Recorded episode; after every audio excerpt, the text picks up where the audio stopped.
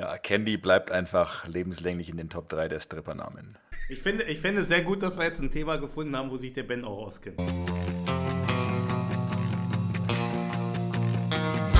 Please talk data to me. Der Data Platform Podcast mit Bimmel Ben, Mr. T und Angry Frank.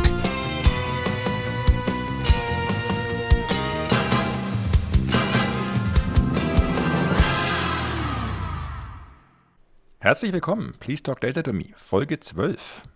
Ein Jahr haben wir damit quasi voll.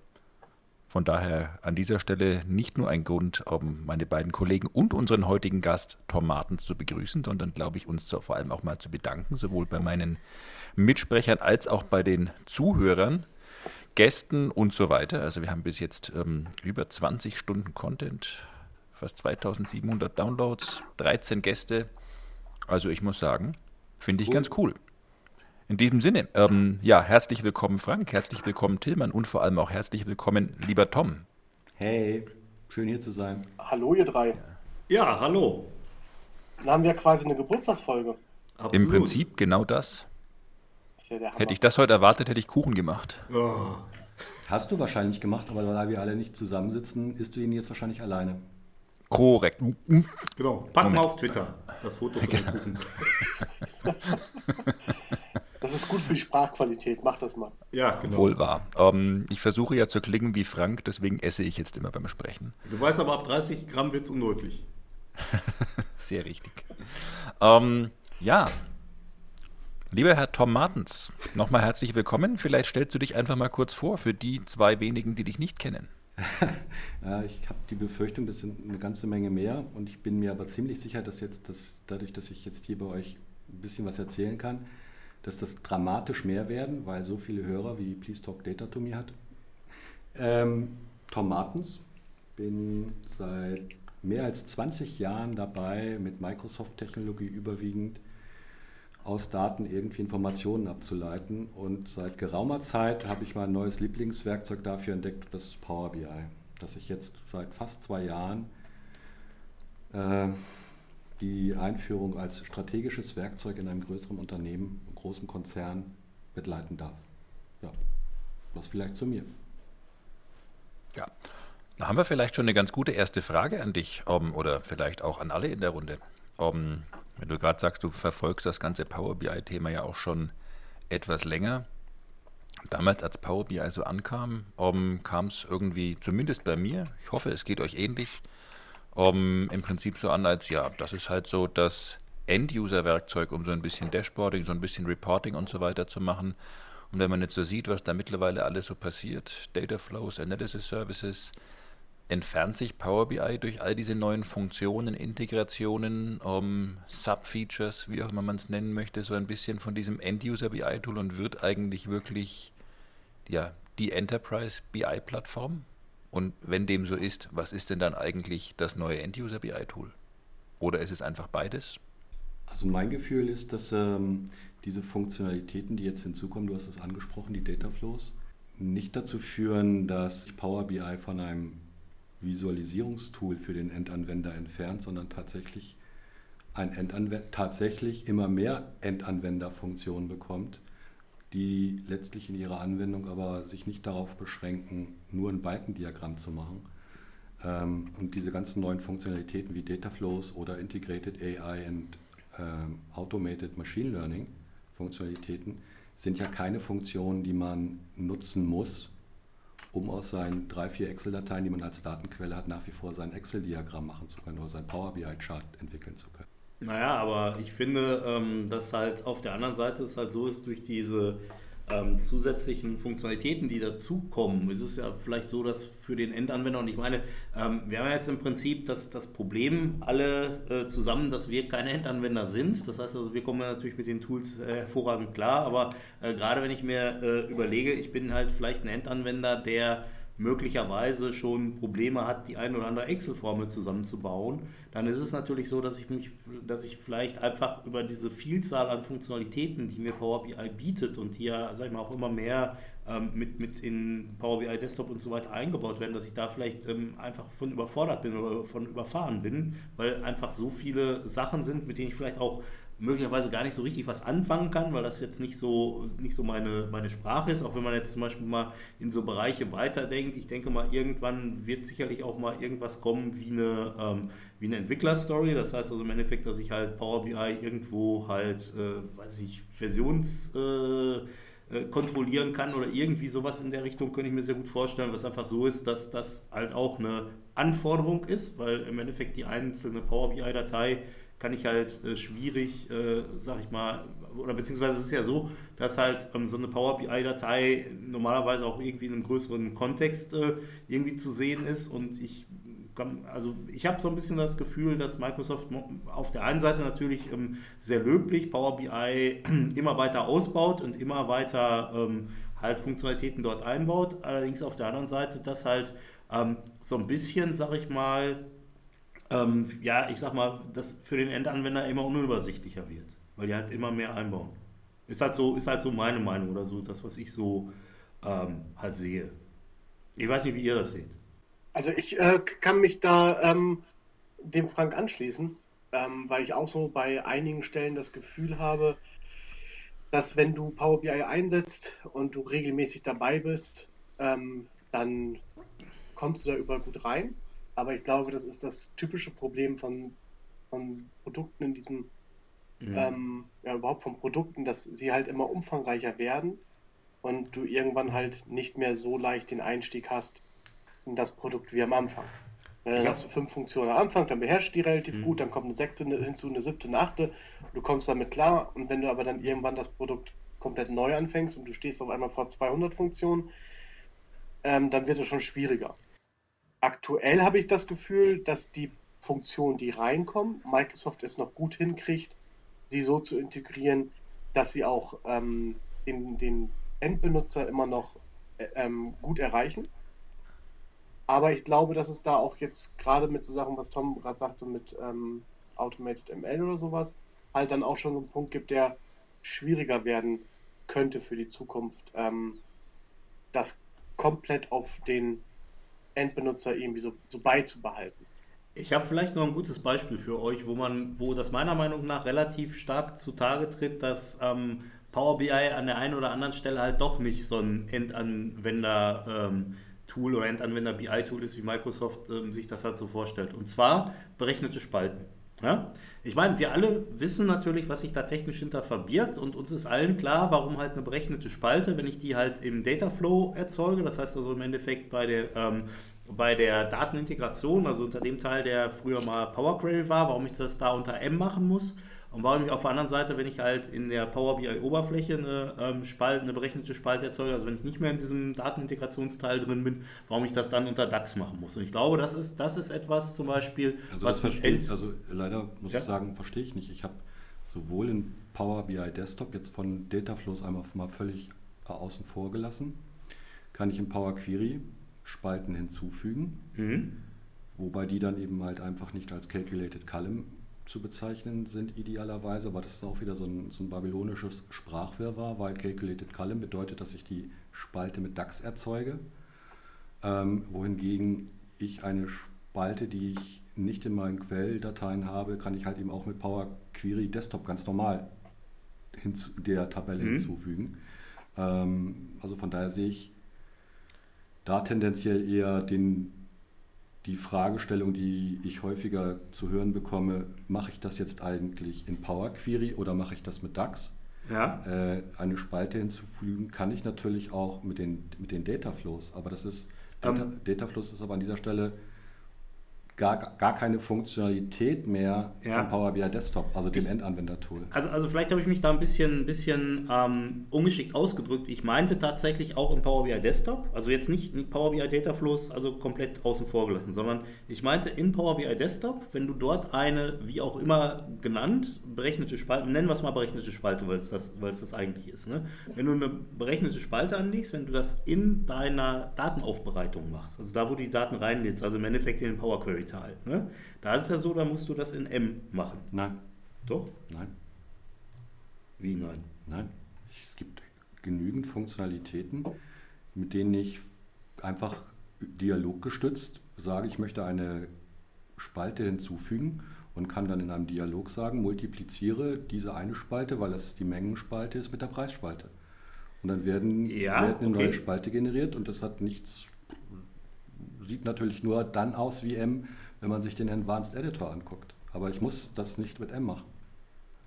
Aber es gibt doch, wenn du, wenn du einfach auf Spalte hinzufügen klickst, ohne diesen Assistenten jetzt, Ja, gibt es einen Dialog. dann gibt es einen Dialog, da kannst du Formel eingeben. Da kann ich eine Formel eingeben. Aber Ja. ich kann auch, ja, aber diese Formel kann einfach sein, ziehe Spalte A Ja? aus, dem, aus der Feldliste hinzu und multipliziere die mit, Spalte Okay. B. Und dann sind wir das, und dann sieht das fast so aus wie Excel. Ja, gebe ich dir recht, aber im Endeffekt sind ja nicht alle Formeln so simpel. Nee, sind aber auch alle Formeln, tatsächlich sind aber auch alle Formeln nicht so simpel, dass sie dann ganz leicht mit DAX zu erstellen sind. Und auch manche Spalten in Excel-Tabellen Ja, haben halt auch mehr, da sind die Formeln halt auch länger als drei Zeichen. aber der Punkt, worum es mir geht bei der ganzen Nee, habe ich Sache, vielleicht ist, nicht verstanden. ist im Prinzip, dass du eigentlich in, innerhalb von Power BI Desktop zwei Formelsprachen hast. Du hast zweimal die Möglichkeit, ein Okay. Feld zu haben, Ja. wo du eine Formel eingeben kannst. In dem einen Feld kannst du halt eine Formel in M eingeben Ja, und im anderen Feld kannst du eine Formel in DAX eingeben. So, und für den Endanwender, ja, für den Endanwender, der sieht ja nur, ich kann eine Formel eingeben. ja. Und da stellt sich dann halt die Frage, warum mache ich das an, an ich meine, wir wissen das alle, warum das so ist, weil halt Okay, das, aber das war jetzt nicht neu, weil das ist ja. Nein, das ist nicht neu. Ähm. Definitiv nicht. Das, das, das habe ich ja nicht gesagt, sondern ich habe gesagt, das ist halt so ein typischer Fall, wo wir auf der einen Seite natürlich eine technische Notwendigkeit dafür haben, dass das so ist, weil im Endeffekt logischerweise in der Datenaufbereitung muss es halt M sein, weil die halt unter M äh, halt äh, erstellt wird. Auf der anderen Seite ist es, ist es aber halt, und, und wie gesagt, und auf der anderen Seite hat Microsoft, ist Microsoft natürlich hingegangen und hat gesagt, okay, ähm, wenn wir halt berechnete Spalten machen, ähm, die halt nicht in diesem Aufbereitungsteil sind, dann machen wir die halt in DAX, damit man halt eine Ähnlichkeit hat zu Excel und auf der anderen Seite, das basiert ja auch auf diesem Tabular-Modell an der Stelle.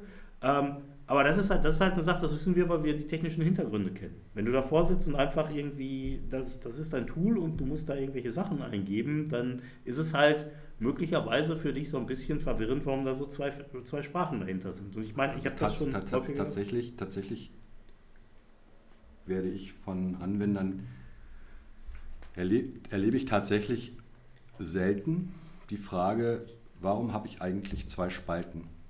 Also das, äh, zwei Sprachen, also dieses Power Query basiert oder Power Query, der Aufsatz, der dann nachher irgendwie in M Programming Mhm. Language Mhm. mündet und einmal DAX im Datenmodell. Mhm. Da ich erlebe tatsächlich selten, dass ein Anwender mich fragt, warum gibt es eigentlich zwei Sprachen?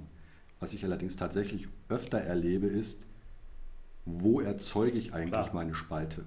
Und da ist es dann tatsächlich auch an dieser Stelle technisch wieder ein bisschen anspruchsvoller, dieses, diese Fragestellung richtig zu beantworten. Mhm.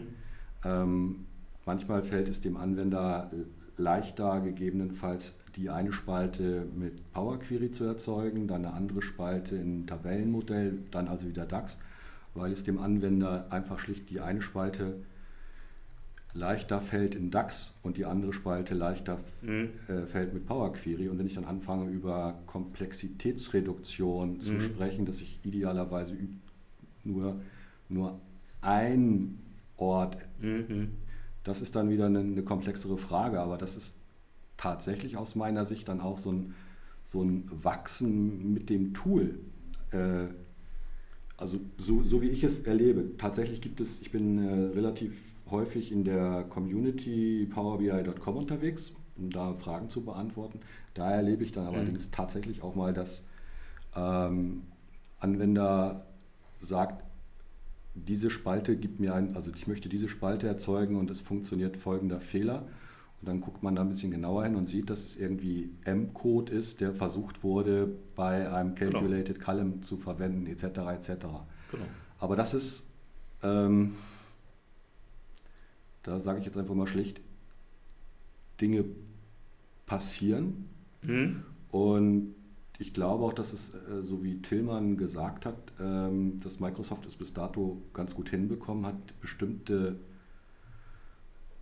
Funktionalitäten auch dem Reife, einem Reifegradmodell anzupassen, dass es im Moment noch sehr gut gelungen ist, weil, das, weil Power BI Desktop kriegt natürlich auch ständig irgendwie neue Funktionalitäten, was dann wiederum dazu führt, dass ähm, Funktionen, wo man sie mal vermutet hat, einfach ja. äh, irgendwo anders sich verbergen. Das passiert manchmal. Glücklicherweise geht das noch recht gut, finde ich jedenfalls mhm. persönlich. Mhm. Also das Thema Data Flows und auch das Integrated äh, AI und ähm, Automated Machine Learning sind ja letztlich Funktionalitäten, die ich gar nicht im Power BI Desktop verwende, sondern Power BI Service verwende.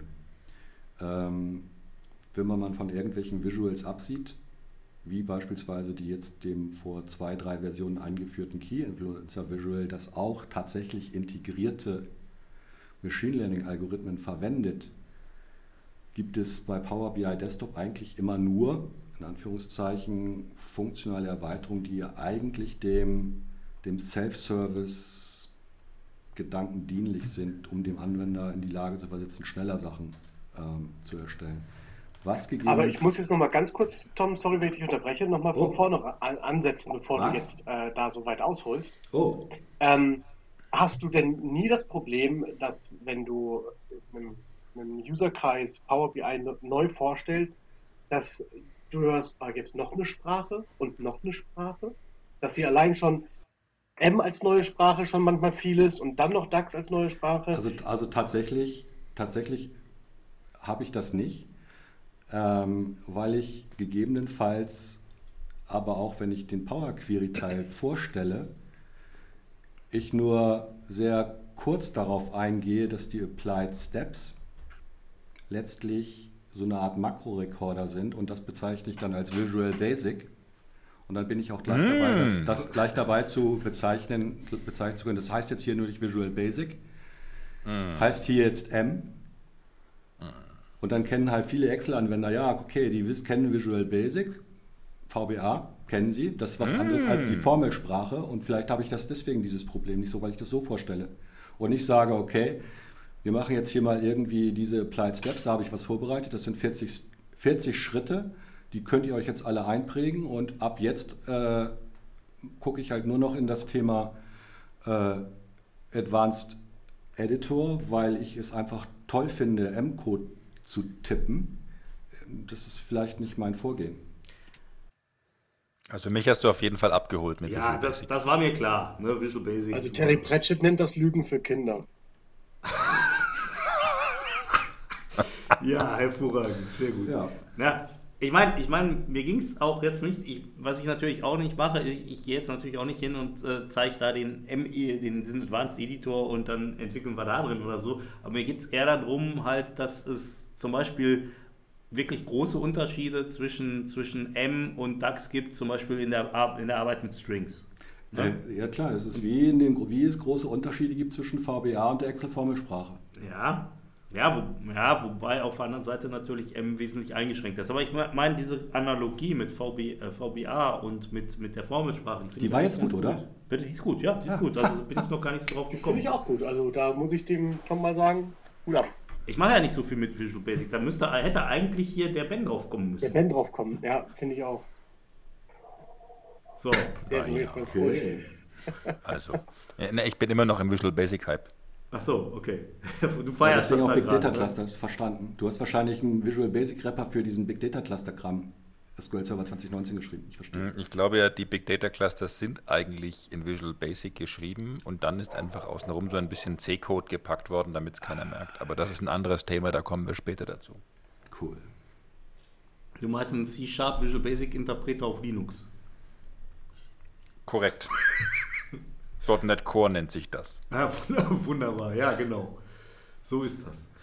Ja, aber, aber ich meine, ich mein, ähm, die Diskussion, die wir jetzt gerade hatten, die äh, zeigt auch so ein bisschen, gibt es vielleicht, äh, ich weiß nicht, ich weiß nicht, wie du das siehst, Tom, aber gibt es vielleicht in Power BI eher so Bereiche, wo ich sag mal, weiß ich nicht, der typische ITler unterwegs sein sollte und eher so Bereiche, wo dann halt, sag ich mal, der Endanwender unterwegs ist und Wäre es vielleicht zum Beispiel eine Idee, jetzt mal so ganz in die Luft gesponnen, dass man halt äh, hingehen kann und sagen kann, ich könnte halt Power BI irgendwie umschalten ähm, mit so einem, weiß ich nicht, so einem, so einem, so einem äh, Endanwendermodus und so einem Expertenmodus. So ähnlich, ich weiß nicht, kennt er ja wahrscheinlich von der Fritzbox, da kann ich ja auch äh, oben umschalten, die Oberfläche. Ja, ich weiß, ist jetzt ein Beispiel, wo mir jetzt einfällt. Ich habe leider keine Fritzbox daheim, aber. Ja. Aber die Option gibt es ja im Prinzip.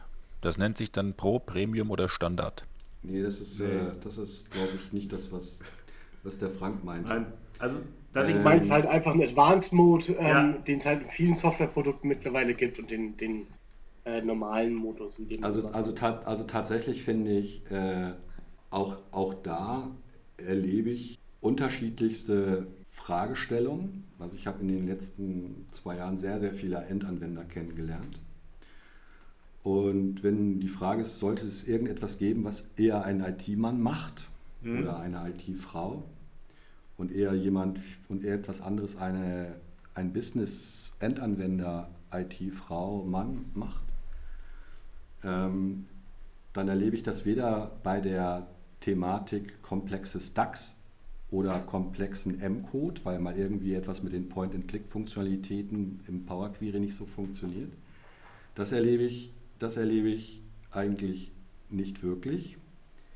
Ich habe von Endanwendern für beide Sprachen DAX und M komplexen Code gesehen.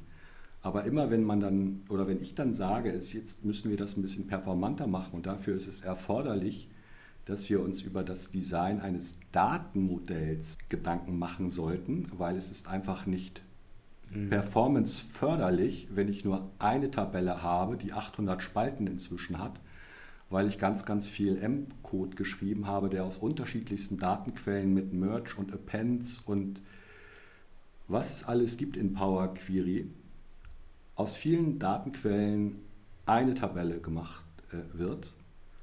Und um das dann wieder aufzufangen, die DAX-Statements genauso komplex werden, aber dann wird die Datenmenge halt irgendwann größer. Und wenn ich dann sage, jetzt machen wir mal ein Star-Schema, dann höre ich eben tatsächlich ganz oft, ja, aber das ist doch ein Self-Service-Tool.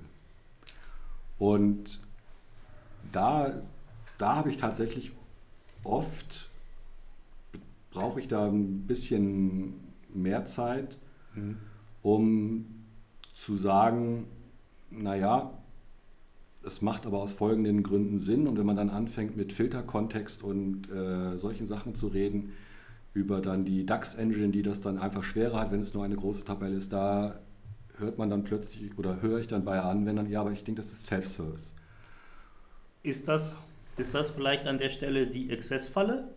Naja, das ist, also das, das sehe ich tatsächlich gerade genau anders, weil ich kenne ganz viele Endanwender, die haben total viele, oder ich kenne Endanwender, die haben, oder viele Anwender, die Access-Applikationen gebaut haben, da dann aber tatsächlich auch ein Tabellenmodell einfach mit diesem Drag and Drop und irgendwie Fremdschlüssel, Primary Key Beziehungen einfach, einfach gemacht und dann ihre Selects gebaut. Kenne ich. Ich erlebe jetzt aber ganz, im Power BI erlebe ich jetzt aber quasi so eine Art äh, Back to the One Table Solution.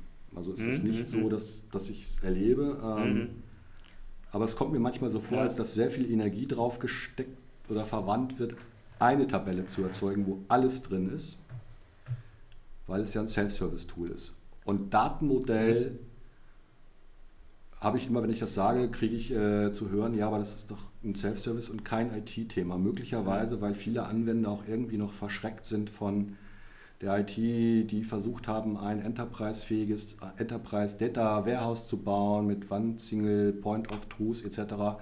Das hat alles irgendwie ein bisschen länger gedauert und da war dann gegebenenfalls immer die Frage, ja, wie sieht das Datenmodell aus? Was ist der Pro Prozess?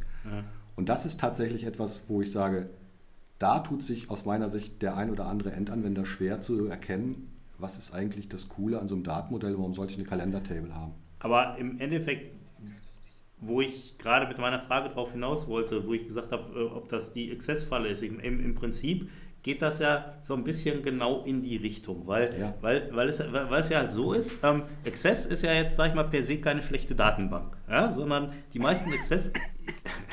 ja, ich meine, es ist halt eine genauso funktionale Datenbank wie alle anderen auch. Alles gut. Ne? Ja.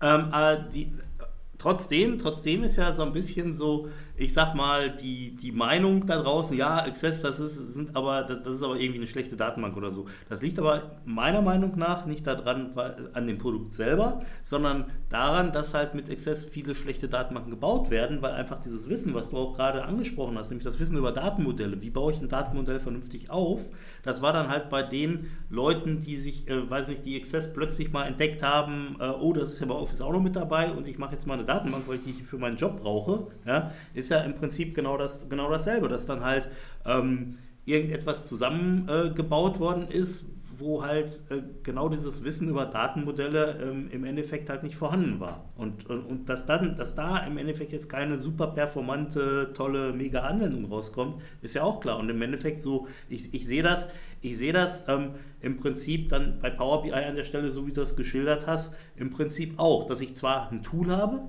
was sehr, sehr einfach von der Bedienung ist, was sehr convenient ist, wo ich halt sehr schnell Sachen mitmachen kann, dass ich aber auf der anderen Seite, trotz allem, damit ich, ich sag mal in Anführungszeichen, wirklich gute Sachen damit machen kann, immer noch über dieses Hintergrundwissen verfügen kann. Also ich glaube, äh, das ist, ich, glaube, das, ich glaube, das ist tatsächlich so, weil es ist einfach schlicht in Power BI nicht naheliegend, dass Power BI in bestimmten Dingen einfach besser, schneller, einfacher funktioniert, wenn man zwei Tabellen statt einer Klar. Tabelle hat oder vielleicht sogar fünf Tabellen statt. Und wenn man die dann irgendwie gegeneinander miteinander verknüpft geschickt und das dann irgendwie auch so ein bisschen anordnet und mit dann etwas Fantasie daraus ein Star-Schema irgendwie gefühlt mhm. erkennen zu können. Ich glaube, das, das ist einfach schlicht nicht naheliegend. Und naheliegend in Power BI ist tatsächlich, ich habe ein Datentransformationsproblem und das kann ich gerade nicht lösen mit Point and Click, dann okay, dann steige ich halt in M ein. Jetzt mhm. habe ich halt irgendwie ein DAX-Problem, das kann ich gerade nicht so ad hoc lösen mit der Oberfläche, da muss ich ein bisschen tiefer gehen und meine DAX-Statements werden komplexer. Mhm. Tatsächlich ist es, obwohl Power BI ja, wie Microsoft selber sagt, so ein Data-Driven Reporting-Tool ist, mhm. ist es tatsächlich irgendwie an keinster Weise unterstützt. Mhm. dass Power BI sagt, okay, du hast jetzt hier irgendwie ganz viele Datumsfunktionen, die du versuchst in einem DAX-Statement anzuwenden aber ich erkenne gar keine Kalendertable in deinem Datenmodell. Und mhm. du hast übrigens auch nur eine Tabelle. Hast du schon mal darüber nachgedacht, eine Kalendertabelle zu machen, wenn du sowas berechnen willst wie, also so ein Data Model Analyzer gibt es halt nicht, also mhm. den, den klassischen mhm. Missing Index ich mein, Query Analyzer. Das, das, ist ja eigentlich ein interessanter Punkt, weil heutzutage wird ja relativ viel halt so gemacht mit, äh, mit KI, mit, mit, mit äh, Machine Learning, mit irgendwelchen Sachen wie irgendwie so Chatbots oder so. Ich meine, vielleicht wäre das ja eine Idee. Ich will jetzt hier nicht die Rückkehr vom Clippy der Büroklammer irgendwie fordern, aber, aber auch. Den habe ich neulich erst wieder gesehen. Ja, äh, ich auch auf Twitter in dem Bild da mit Scott. Egal, jedenfalls. Ähm, Nee, also, also, also das nicht, aber vielleicht wäre das ja zumindest so eine, so eine Sache, wo ein, ein ähnlicher Assistent oder so vielleicht hilfreich wäre. Genau, im Prinzip genauso, wie du das beschreibst, dass auf einmal da irgendwie so ein Ding hochploppt, was mir dann sagt, hör mal, du hast hier eine Tabelle mit 800 Spalten und sonst keine Tabelle. Vielleicht sollten wir da mal drüber nachdenken. Ja, so, sowas in diese Richtung. Und das ist halt etwas, was in Power BI im Zweifelsfalle vielleicht fehlt. Ja. Ähm, deswegen gibt es halt so oft ähm, oder Schwierigkeiten aus meiner Sicht, ein Tabellenmodell zu erzeugen, weil das einfach nicht naheliegend ist. Mhm. Ich installiere mir Power BI Desktop mit dem ganz klaren Ziel, mhm. äh, Donut-Charts und Pie-Charts zu bauen, ja. um meine Daten irgendwie zu visualisieren. Wenn ich dann Glück habe, dann gibt es vielleicht jemanden neben mir, der sagt, oh man, nimm doch lieber so ein Balkendiagramm anstelle eines Pie-Charts. Ähm, aber es, und das macht das Power BI auch nach wie vor super einfach. Mhm.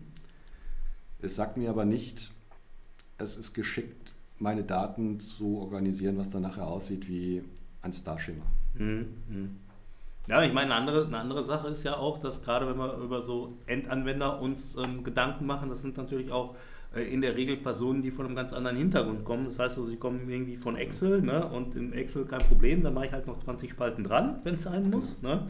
Ähm, baue mir dann auch vielleicht, äh, was ja auch immer sehr, sehr gerne gemacht wird in Excel ist, und ich meine, das ist ja auch logisch, ähm, dass halt Berichte so aufgebaut werden, wie ich die als Mensch sehr gut lesen kann. Dass natürlich das jetzt nicht unbedingt eine tolle Sache ist für Computerverarbeitung, ist uns allen, denke ich, auch klar. Und dass das eher so, ich sag mal, der Wissenshintergrund ist, wo halt ähm, die, ich sag mal, neuen Power BI-User dann halt herkommen. So nach, so nach dem Motto, also ich erlebe das halt in, in, in, in Unternehmen, ähm, die wir beraten, dass das dann halt äh, so der Gedanke ist, okay, wir haben halt hier Excel, mit Excel kannst du toll Grafik machen, aber viel geiler kannst du das mit Power BI machen, wenn man jetzt Power BI. Okay. Ne? Ja, aber ich, ich, muss, ich muss auch sagen, an der Stelle, so wie ähm, ihr beide das gerade äh, erklärt habt, so die, ähm, dabei, das ist, finde ich ja irgendwie eigentlich genau die Frage, die Frank am Anfang gestellt hat. Ich meine, du hast ein Tool, was halt immer mehr und mehr und mehr kann. Und eigentlich bist du mittlerweile an dem Punkt angekommen, wo du den Leuten vernünftiges Design für eines Datenmodells erklären musst. Ansonsten äh, ist das nicht wirklich ähm, entsprechend mehr ausreichend für das, was man erreichen möchte. Ähm, nee, das sehe ich. Und da ich- fehlt halt eine Unterstützung vom Tool. Das sehe, das, sehe ich, das sehe ich immer noch nicht so, weil mit all diesen ganzen Funktionalitäten, die Power BI jetzt auch im Nachgang bekommen hat, Ja. wieder Data Flows etc., diese, diese, dieses Star-Schema-Ding, diese Problematik ist seit dem ersten Release von Power BI Desktop da. Definitiv. Und alle, alle anderen Funktionalitäten, die in Power BI Desktop hinzugekommen sind, funktionieren genauso gut oder genauso schlecht mit nur einer Tabelle. Mhm.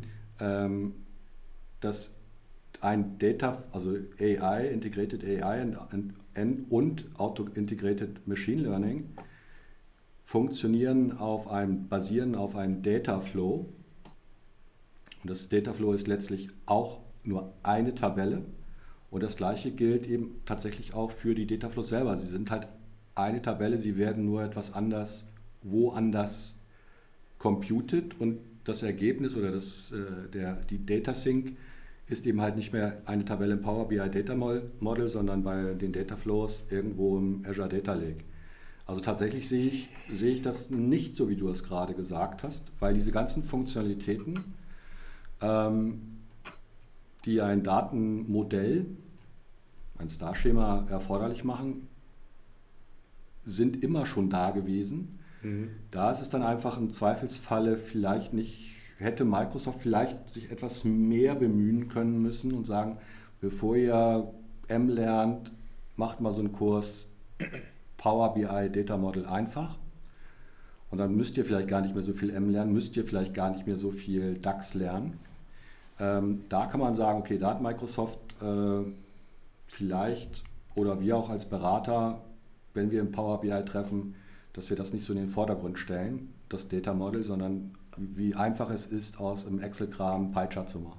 Aber im Endeffekt ist es, Mhm, ja, also bin sehe ich bei ich, dir. sehe ich auf jeden Fall auch so, aber im Endeffekt ist es, habe ich halt auch das Gefühl, dass ähm, äh, ich einfach, äh, wenn, ich, wenn ich halt anfange, mit einem über, über ein Data-Modell zu reden oder so, dass, ich, dass man dann halt häufig auch die Endanwender, die halt gerade aus dem Bereich Excel oder so kommen, dass du die halt relativ schnell abgehängt hast und dass die, dass die im Prinzip, ich meine, es ist ja, es ist ja jetzt so, ne, dass ähm, wenn wir mit einem, wenn wir mit einem Data Model arbeiten oder so, das ist jetzt kein, keine Gehirnchirurgie oder irgendwie sowas, ja. Also im Endeffekt, das, ich denke, das ist was, was auch im Prinzip jeder lernen kann. Nur ähm, es ist dann vielleicht so, auch vielleicht aus den Gründen, die du vorhin genannt hast, Tom, dass dann halt viele Anwender auch zumachen und sagen, nee, hier kommt Data Model, geh weg, will ich nichts vom Wissen, ich will ja meine Pie-Charts machen. Also ich glaube, wenn du den klassischen Excel-User betrachtest, dann hat Tom sie gerade in seinem Satz schon komplett abgehängt, wenn er davon redet, dass ein Dataflow mit einer anderen Compute Power läuft und eigentlich ja das Daten irgendwo im Data Lake oder sowas sind. Dann hast du den klassischen Excel-User schon komplett verloren. Ja, aber der klassische Excel-User ist, ja nicht der, der ist ja nicht der neue klassische Power BI-User. ähm, tatsächlich nähere ich mich dem, tatsächlich nähere ich mich dem Thema Datenmodell auch gar nicht ähm, über, wir müssen ein Datenmodell bauen, wir müssen jahrelang über Business, über die Bus-Matrix reden, sondern tatsächlich erkläre ich das Thema Datenmodell ganz oft über das Thema Performance, indem ich einfach sage, es ist sehr viel einfacher, eine kleine Kalendertable zu filtern, die dann über dieses lustigen Pfeil, der Pfeil ist ja eigentlich auch irgendwie immer in Power BI so ein bisschen anders als ein, ähm, der die Relationship darstellt, weil der Pfeil von der Kalendertable auf der einen Seite der One-to-Many Relationship in Richtung Many Table zeigt Ich erkläre dann einfach, in Anführungszeichen, ganz einfach, es macht halt Sinn, klein, mehrere kleine Tabellen zu haben, die diese große Faktentabelle filtern, dann wird das halt alles viel schneller. Und das, das, das ist gefühlt für mich, zumindest ist das so das Feedback, das ich bekomme, leichter nachzuvollziehen, als dass wir jetzt mal müssen uns Gedanken machen über ein Tabellenmodell. Sondern ich nähere mich diesem Tabellenmodell als allererstes über, es ist einfach schneller, die kleine Tabelle Kalender äh, zu filtern und dann erkläre ich den Pfeil, das Relationship-Modell in Power BI und wenn ich hier das Jahr auswähle, dann werden jetzt 365 Tage irgendwie weitergegeben über dieses Ding. Dann sage ich zu diesem Ding ist auch noch, das hat einen Namen, das ist Filter Propagation und dann ist plötzlich meine millionengroße Faktentabelle rasch gefiltert.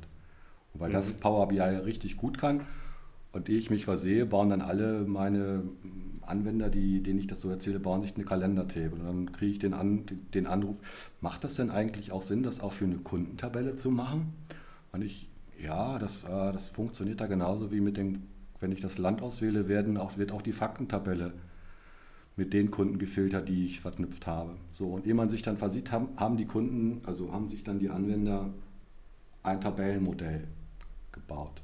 Dann wird es natürlich irgendwann mal schwierig, was bedeutet dieses, diese Kardinalitäten, die ich dann, dann nachher irgendwie auswählen kann. Aber das ist auch wieder so ein, so ein, ein Prozess. Ja, ich kann natürlich dem Anwender irgendwie erzählen, du musst auf Kardinalitäten achten, du darfst niemals die Filter Direction Both verwenden, da weil das ist evil etc. etc. Und von all den ganzen Visualisierungsdingen, die es in Power BI gibt, solltest du niemals den Donut-Chart verwenden, weil der Wahrnehmungs äh, äh, theoretisch einfach ein, das schlechteste Visualisierungsmerkmal ever ist. Dann kann man irgendwie vier Stunden vier Tage, vier Wochen lang erzählen, was man alles nicht machen sollte, bevor der Anwender selbst mal den ersten Schritt gemacht hat. Ich glaube, es ist so ein behutsames Heranführen an wichtige Dinge. Und da sage ich, filtern, kleine Tabellen ist halt besser. Und über diese, diesen kleinen, unscheinbaren Pfeil funktioniert das dann halt rasend schnell, weil das, das ist, was Power BI letztlich ausmacht. Also so nähere ich mich der Sache Datenmodell inzwischen. Ja. Das war aber auch für mich ein Prozess, äh, den ich irgendwie lernen musste. Wie siehst du das denn zum Beispiel, wenn wir nochmal das Thema Data Flows an der Stelle aufgreifen? Wäre das aus deiner Sicht was, was halt im Prinzip ein, ja, ich sag mal, ein Endanwender machen sollte oder wäre das dann doch eher wieder eine Aufgabe, die halt äh, klassisch in der IT-Abteilung liegt? Also tatsächlich sehe ich, dass ähm, das ist aus meiner Sicht eine klassische Endanwender-Funktionalität weil auch hier sind wir jetzt wieder irgendwie, oder wir, wenn wir IT-Berater sind, haben wir im Zweifel das, die ganze Werkzeugkiste, die Azure Data, Data Factory bieten, die irgendwelche Bimmel-Dinge bieten, die irgendwelche Integration Services Pakete bieten, all unsere ganzen Extracts, Data Loads, ETL, ELT, wie auch immer, rasend schnell zu bauen. Mhm haben aber tendenziell immer ein bisschen das Problem, dass wir die Daten eigentlich nie so gut kennen wie, die, wie der Owner der, ja. der Daten selber. Und über diese Data Flows glaube ich, dass der Endanwender, wie wir ihn vielleicht heute kennen, morgen vielleicht auch gerade ein bisschen anders aussehen wird weil jetzt ein Endanwender die Möglichkeit hat, sein, sein Wissen über Kundentabellen, über einen bestimmten Business-Prozess auch anderen Anwendern im Unternehmen zur Verfügung zu stellen, weil jetzt nämlich die Daten nicht irgendwie in so einer geschlossenen Applikation wie Power BI Data Model verhaftet sind, sondern für alle mehr oder weniger frei zugänglich in so einem Data Lake liegen. Ähm, wahrscheinlich wird sich da dann das das Berufsbild auch ein bisschen verändern und der Business Analyst oder der Endanwender von Power BI wird im Zweifelsfalle morgen oder übermorgen eher nur Data Flows machen und sich vielleicht von seinem Business-Kram ein bisschen lösen. Aber ich glaube tatsächlich, dass die Data Flows das, das auf jeden Fall die Geschwindigkeit erhöhen mit der bestimmte Artefakte oder Tabellen oder Entitäten, wie auch immer man sie jetzt gerade nennt oder Microsoft sie gerade bezeichnet, einfach schneller erzeugt werden können. Alles natürlich irgendwie ähm, mit dem auch natürlich mit dem immanenten Risiko, dass einfach Chaos entsteht. Mhm. Ja, weil dieses ganze Thema Data Warehousing ist entstanden, weil es unheimlich viele Extrakte von Großrechner-Extrakten gab, die als Textdateien irgendwie, irgendwie dann Spreadsheets importiert wurden. Dann wurde dieser Extrakt bearbeitet in einem Spreadsheet. Deswegen die Idee, wir machen mal ein Data Warehouse. Dann haben wir die erste, die erste, das erste Self-Service-Debakel erlebt die Excel-Hölle, die mit dem Data Warehouse abgelöst wurde, wurde, ist noch viel schöner, noch viel schneller durch, durch Self-Service-Tools entstanden. Das kriegen wir jetzt irgendwie vielleicht gemanagt. Und all dieses ganze Risiko Datenqualität, das müssen wir natürlich irgendwie in Kauf nehmen. Mhm.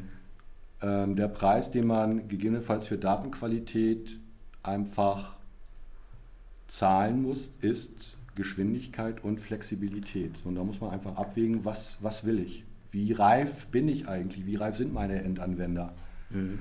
Äh, können die, also wenn ein Endanwender, wenn ich, wenn ich jetzt als Verantwortlicher meinen Endanwender nur zutraue, sie können ein Balkendiagramm richtig lesen, dann ist da sicherlich nicht der geeignete Punkt zu sagen, okay, wir machen jetzt äh, Data Flows.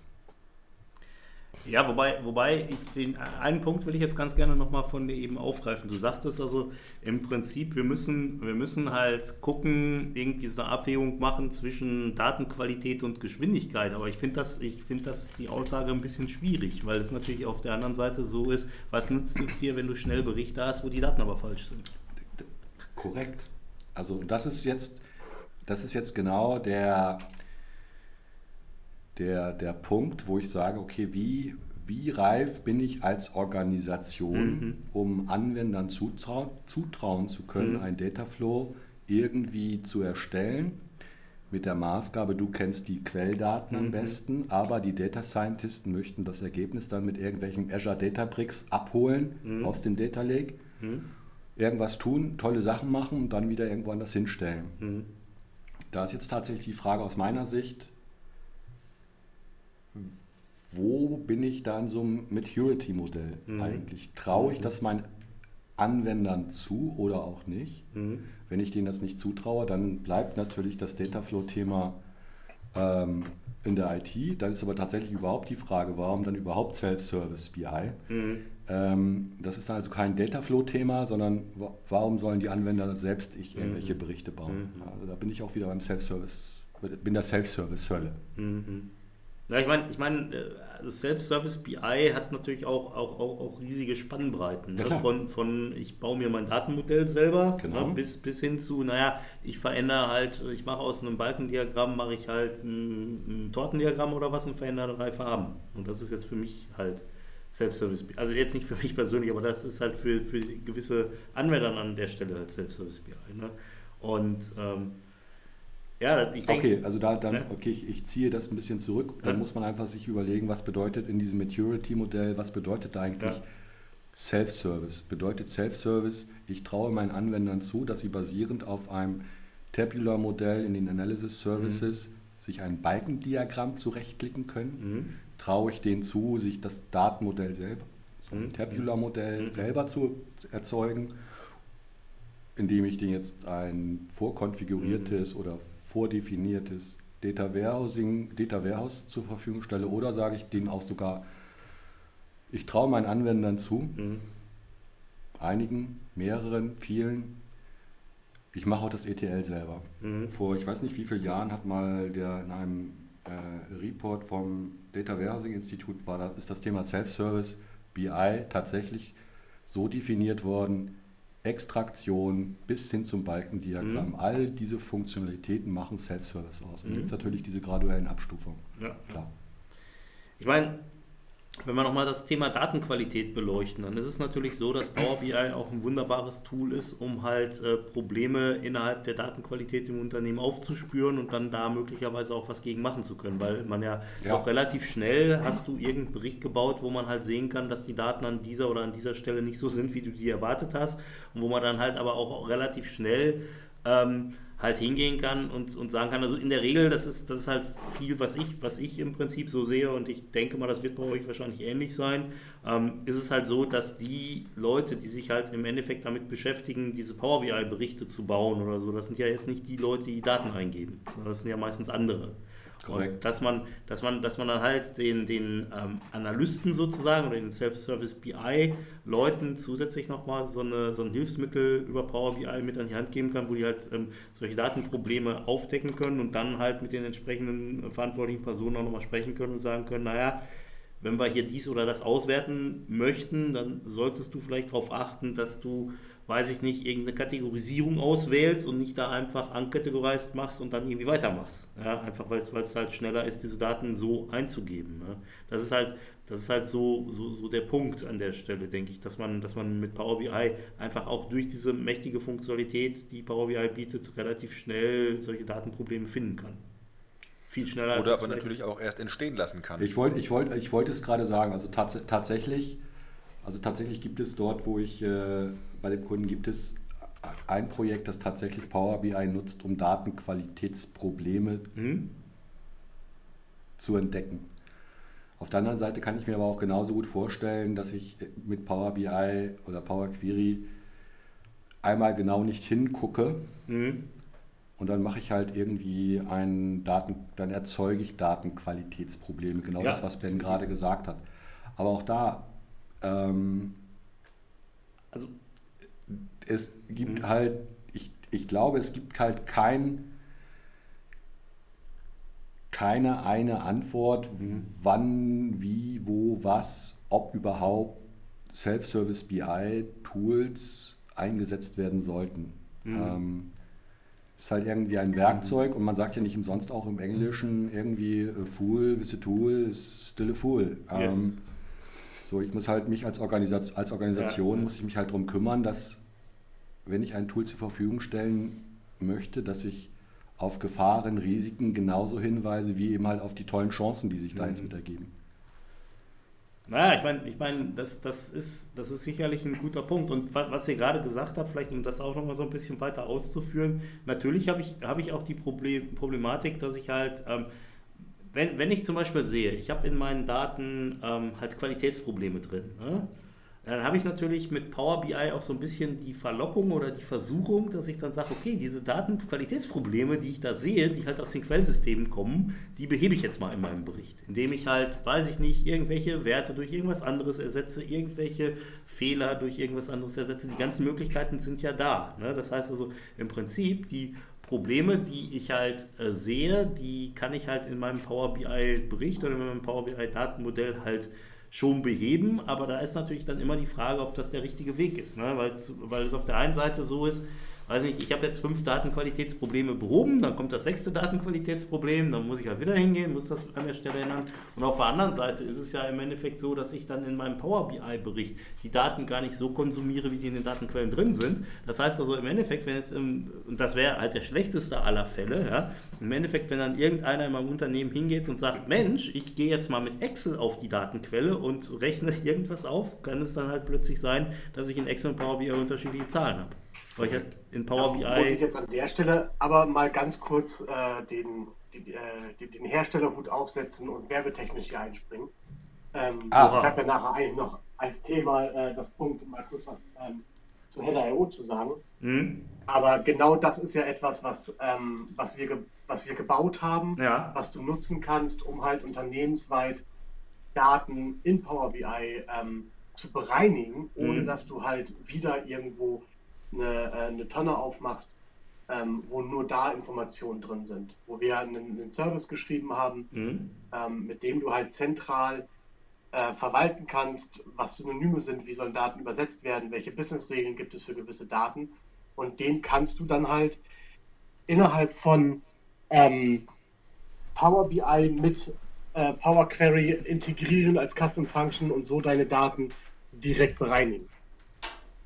Ähm, also die Möglichkeiten sind, sind ja schon da und da finde ich an der Stelle bietet Power Query, muss ja jetzt nicht unser Service sein, du kannst ja auch andere Sachen nehmen, aber die hat schon auch die Möglichkeit, Daten dann äh, extern vielleicht nochmal abzugleichen. Oh, ich, also ich finde schon, man sollte Header.io nehmen. Das finde ich total nett von dir, Tom. Ja, sehr gerne. Ich arbeite auch dran nach wie vor. Das Also finde ich nicht- noch besser. Ja. Ähm, naja, aber, aber was, was ich, wo ich eigentlich drauf hinaus wollte, ist, ich meine, das, das kann man so machen, das ist auch sicherlich der richtige Weg. Und der richtige Weg ist auf jeden Fall, dass man jetzt wie auch immer die Daten halt äh, in der Quelle äh, bereinigen sollte. Aber auf der anderen Seite, was ich halt äh, mehr oder weniger an der Stelle mal rausstellen wollte, ist natürlich, dass die Versuchung relativ groß ist, halt eine Datenqualitätsbereinigung in Power BI zu machen. Und vor allen Dingen, im Endeffekt, ich sitze da, ich mache die Auswertung, irgendwie habe da Datenqualitätsprobleme, müsste eigentlich auf die äh, Personen der Datenquelle zugehen und sagen, pass mal auf, ihr müsst das irgendwie anders eingeben oder so. Ne? Und ähm, äh, scheue mich aber vielleicht davon, weil ich keinen Bock da auf die Diskussion habe und sage, okay, da kann ich mal eben selber machen hier in Power BI. Ne?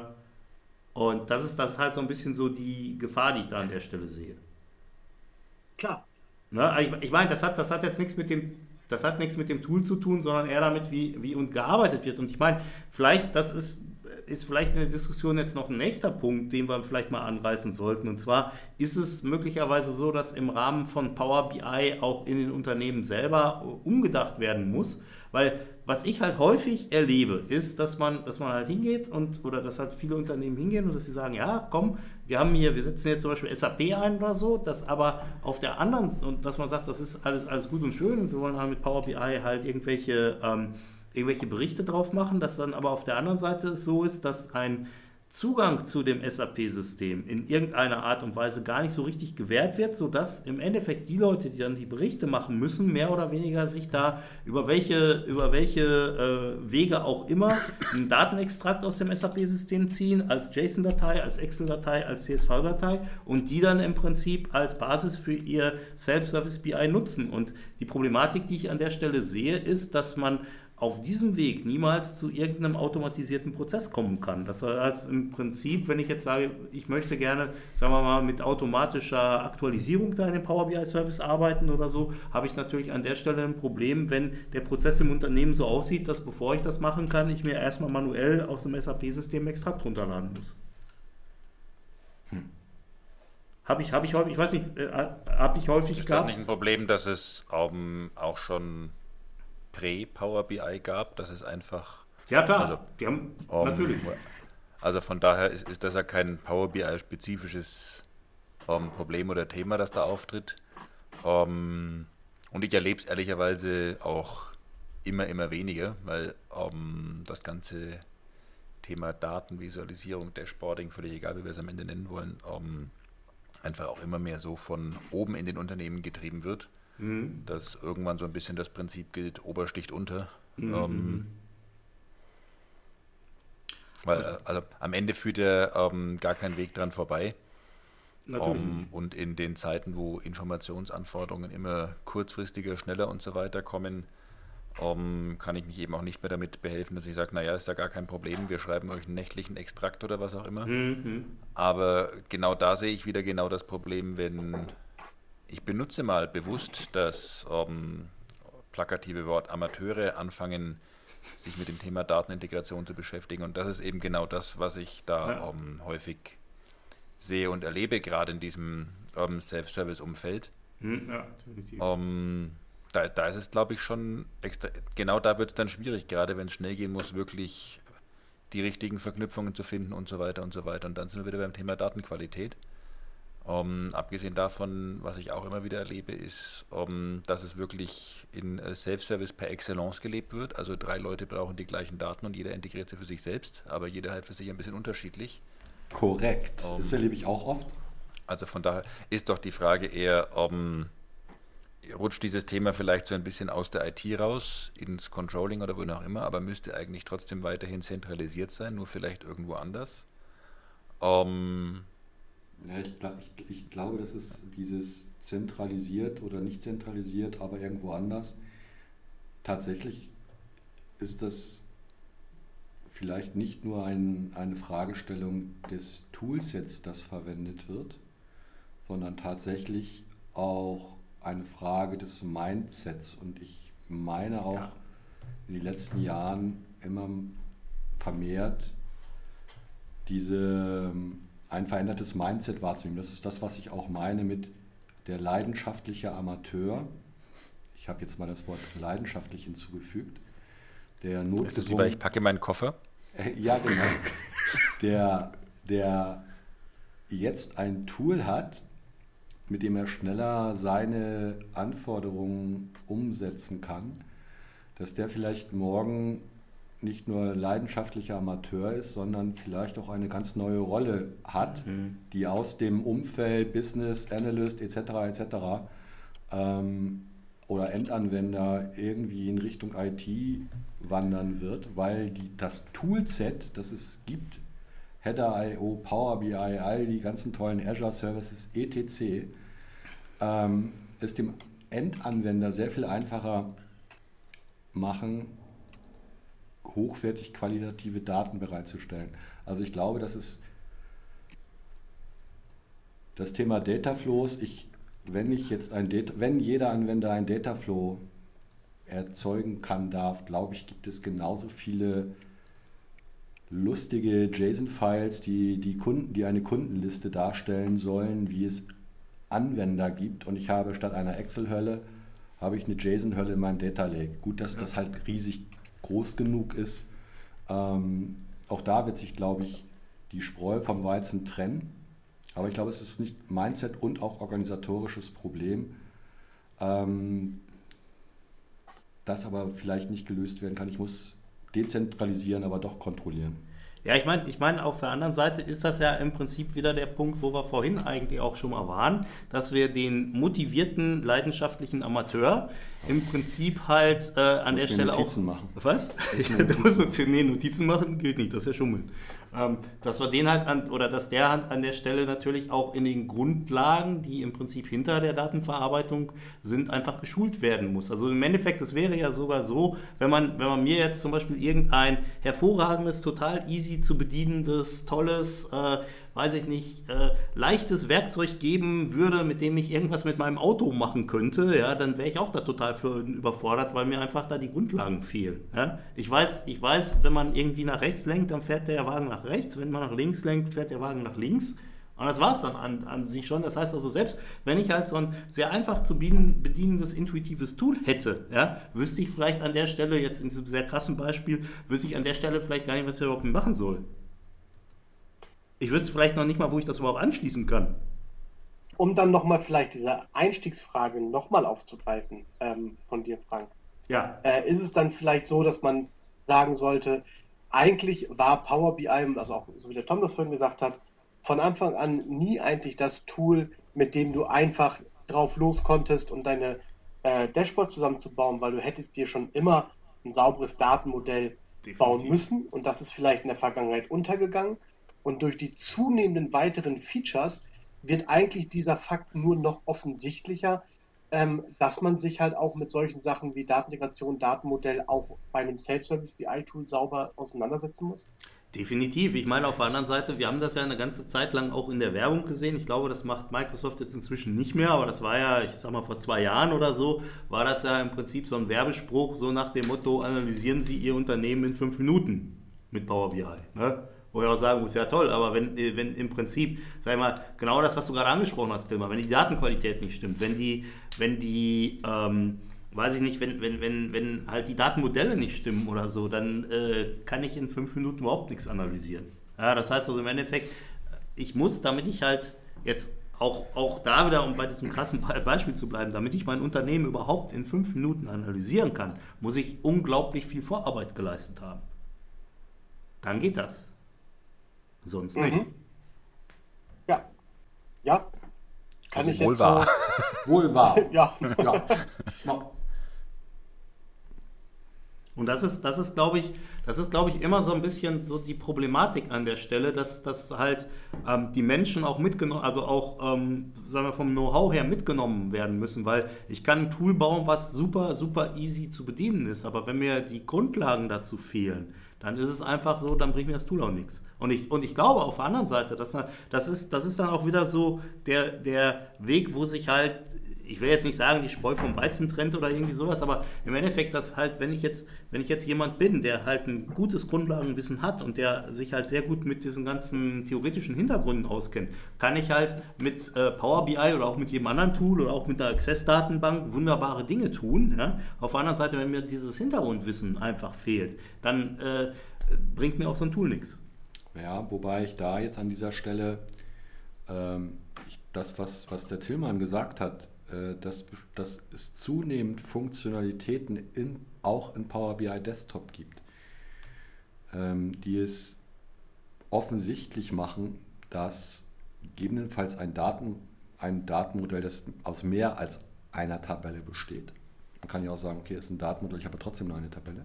Mhm. Ähm, das Gute an dieser Stelle ist, dass es ja nicht zu spät ist, seine eine Tabelle in mehrere Tabellen umzubauen.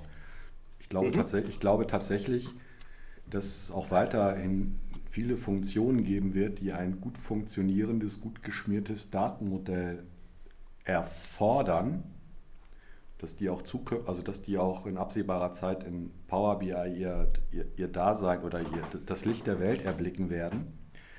Wohin dann ich glaube, dass und deswegen auch, es ist, glaube ich, auch gut, dass ähm, Power BI ein Data-Driven Reporting-Tool ist ähm, und nicht einfach nur ein Reporting-Tool, das ganz toll Smart Multiples machen kann, weil die Basis für all die Funktionalitäten ist letztlich ein Datenmodell. Mhm. Ähm, und wenn ich diese, Funktion, diese, diese Foundation in meinem Visualisierungswerkzeug gar nicht habe, auch wenn ich das vielleicht bis heute sträflich vernachlässigt habe, ich hab's. Ja. Vielleicht haben wir da, wie ich auch gesagt habe, als Berater nicht immer so viel Wert drauf gelegt, und, sondern mehr Wert auf, wie war das, ich glaube, 5 Seconds to five click und 5 ja, genau. Seconds to wow oder so ähnlich, ja, ja, wie dieser genau. Werbespruch war. Ähm, dass wir uns da vielleicht haben ein bisschen zu sehr verleiten lassen, weil es war ja tatsächlich so. Aber wir haben immer nach, immerhin nach wie vor die Möglichkeit zu sagen, okay, jetzt an dieser Stelle müssen wir mal etwas refactoren. Ich glaube, das ist ein guter Punkt, weil da wollte ich nämlich jetzt auch gerade hin. Danke, dass du genau in die Richtung aufgebrochen bist. Und zwar, vielleicht ist es, ist es aber auf der anderen Seite so, dass wir in einer Zeit leben mit den Tools, die wir jetzt haben, dass halt dieses Refactoring halt einfacher als je zuvor ist. Das heißt also im Endeffekt, ich muss jetzt vielleicht, wenn ich ein Refactoring machen will, weil ich meine Tabellen auseinanderbrechen möchte oder so, muss ich jetzt vielleicht nicht irgendwie hingehen und erstmal zwei Wochen was entwickeln, damit das halt wieder funktioniert, sondern kann halt im Prinzip hingehen und kann sagen, okay, ich nehme mir jetzt mal im, äh, schnell meine Power BI-Datei, breche das Ganze auseinander und guck mal, was dann passiert. Und selbst wenn, wenn dann halt nichts passiert, dann habe ich halt möglicherweise nur zwei, drei, vier Stunden versenkt und nicht, äh, nicht irgendwie, weiß ich nicht, einen Monat oder sowas. We weißt du, was ich meine? Ja, also das mit dem Refactoren, das werde ich heute Abend in dem DAX-Thema nochmal zeigen, wo okay. man ganz deutlich sehen kann, dass es einfach mehr Sinn macht, wenigstens zwei Tabellen zu haben als nur eine. Ja, vielleicht ganz kurz für unsere, Abend vielleicht, ja genau, da wollte ich gerade drauf äh, hinaus. Vielleicht ganz, äh, vielleicht ganz kurz äh, für alle ähm, Hörer, die das nicht wissen. Ähm, es ist halt so, dass der Tom heute Abend bei also uns in der, der Regionalgruppe Ruhrgebiet, bitte? Der Ben und der Frank. Ja, äh, äh, dass, der, äh, ähm, dass der Tom heute Abend bei uns in der Regionalgruppe Ruhrgebiet äh, zu Gast ist und dort halt auch einen Vortrag ähm, zum Thema DAX hält. Und genau, wie du gerade sagtest, geht es dann halt auch darum, dass zwei Tabellen besser sind als eine. Ich meine, ist ja auch klar, hat man ja mehr Tabellen. Haben ist besser als brauchen. Ja, siehst du? Eben.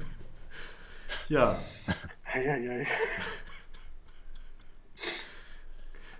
So, das Gut, müsst ihr jetzt erstmal toppen. Jetzt müsst ihr meinen Spruch, haben ist besser als brauchen, erstmal toppen. Spare in der Zeit, dann hast du in der Not. Nee, das ist nicht getoppt. Aber es war zumindest ein Versuch. Ja. Wir hatten heute doch schon das Thema, Frank, mit den Kalendersprüchen. Ich würde es sein lassen an deiner Stelle. ja, ach man. Geben ist seliger denn nehmen. Okay, ist immer noch nicht getoppt. Und da fand ich Franks Spruch, ehrlich gesagt, tut mir leid, Bernd, auch besser. Ja, ich auch. Jetzt wirst du verletzend. Ja. ja. Ich kann das aber auch irgendwie gar nicht erklären. Es kommt ja nicht oft vor. Gut, ja. Können wir aus dieser Diskussion in irgendeiner Art und Weise ein Fazit ziehen? Also wenn die Eingangsfrage von Ben ge gewesen ist, Genau. Tom, gib doch mal ein kurzes Statement dazu ab, wie du das Thema Self-Service in Power BI. Also tatsächlich, tatsächlich ist, die, ist eine ganz kurze Antwort auf die Frage von Ben, entfernt sich Power BI mit all den neuen Funktionalitäten vom Self-Service BI? Ist meine ganz einfache Antwort nein. Mm, Vorsicht, meine Frage war nicht vom Self-Service BI, sondern vom End-User BI. Oh, doppelt nein. Doppelt nein. Entfernt sich der End-User vom, von dem, was mal der End-User war? Aber also ich will jetzt diese ganze Diskussion nicht nochmal komplett aufreißen, Tom, aber dann ähm, erkläre mir nochmal ähm, Integration von R und von Python.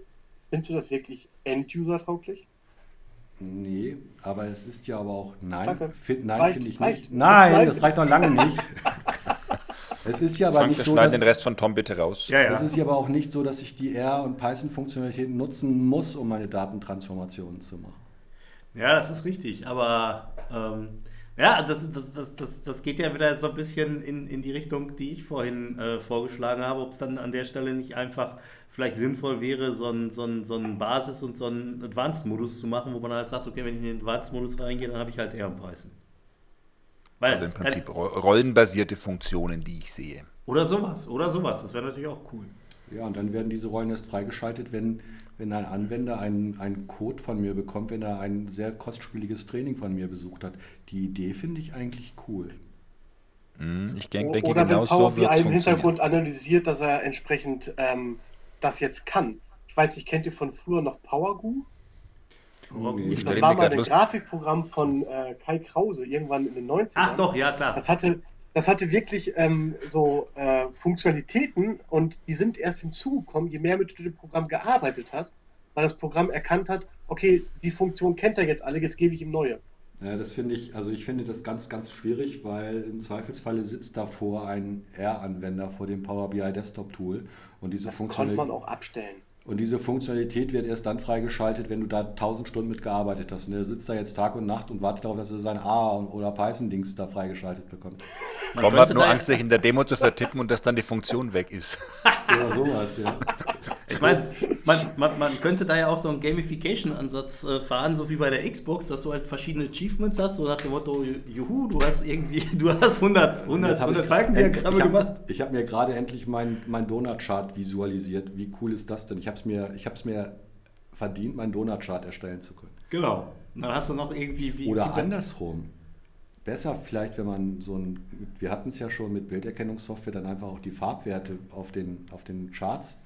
Man, hat, man, man startet erst nur mit Pie-Chart und Donut-Chart und wenn man dann angefangen hat, gegebenenfalls Nuancen von Farben richtig zu formatieren, dass man sowas berücksichtigt wie Color Blindness, dann gibt es nachher auch, auch bessere Charts wie so ein Balkendiagramm. Das wäre natürlich Ne?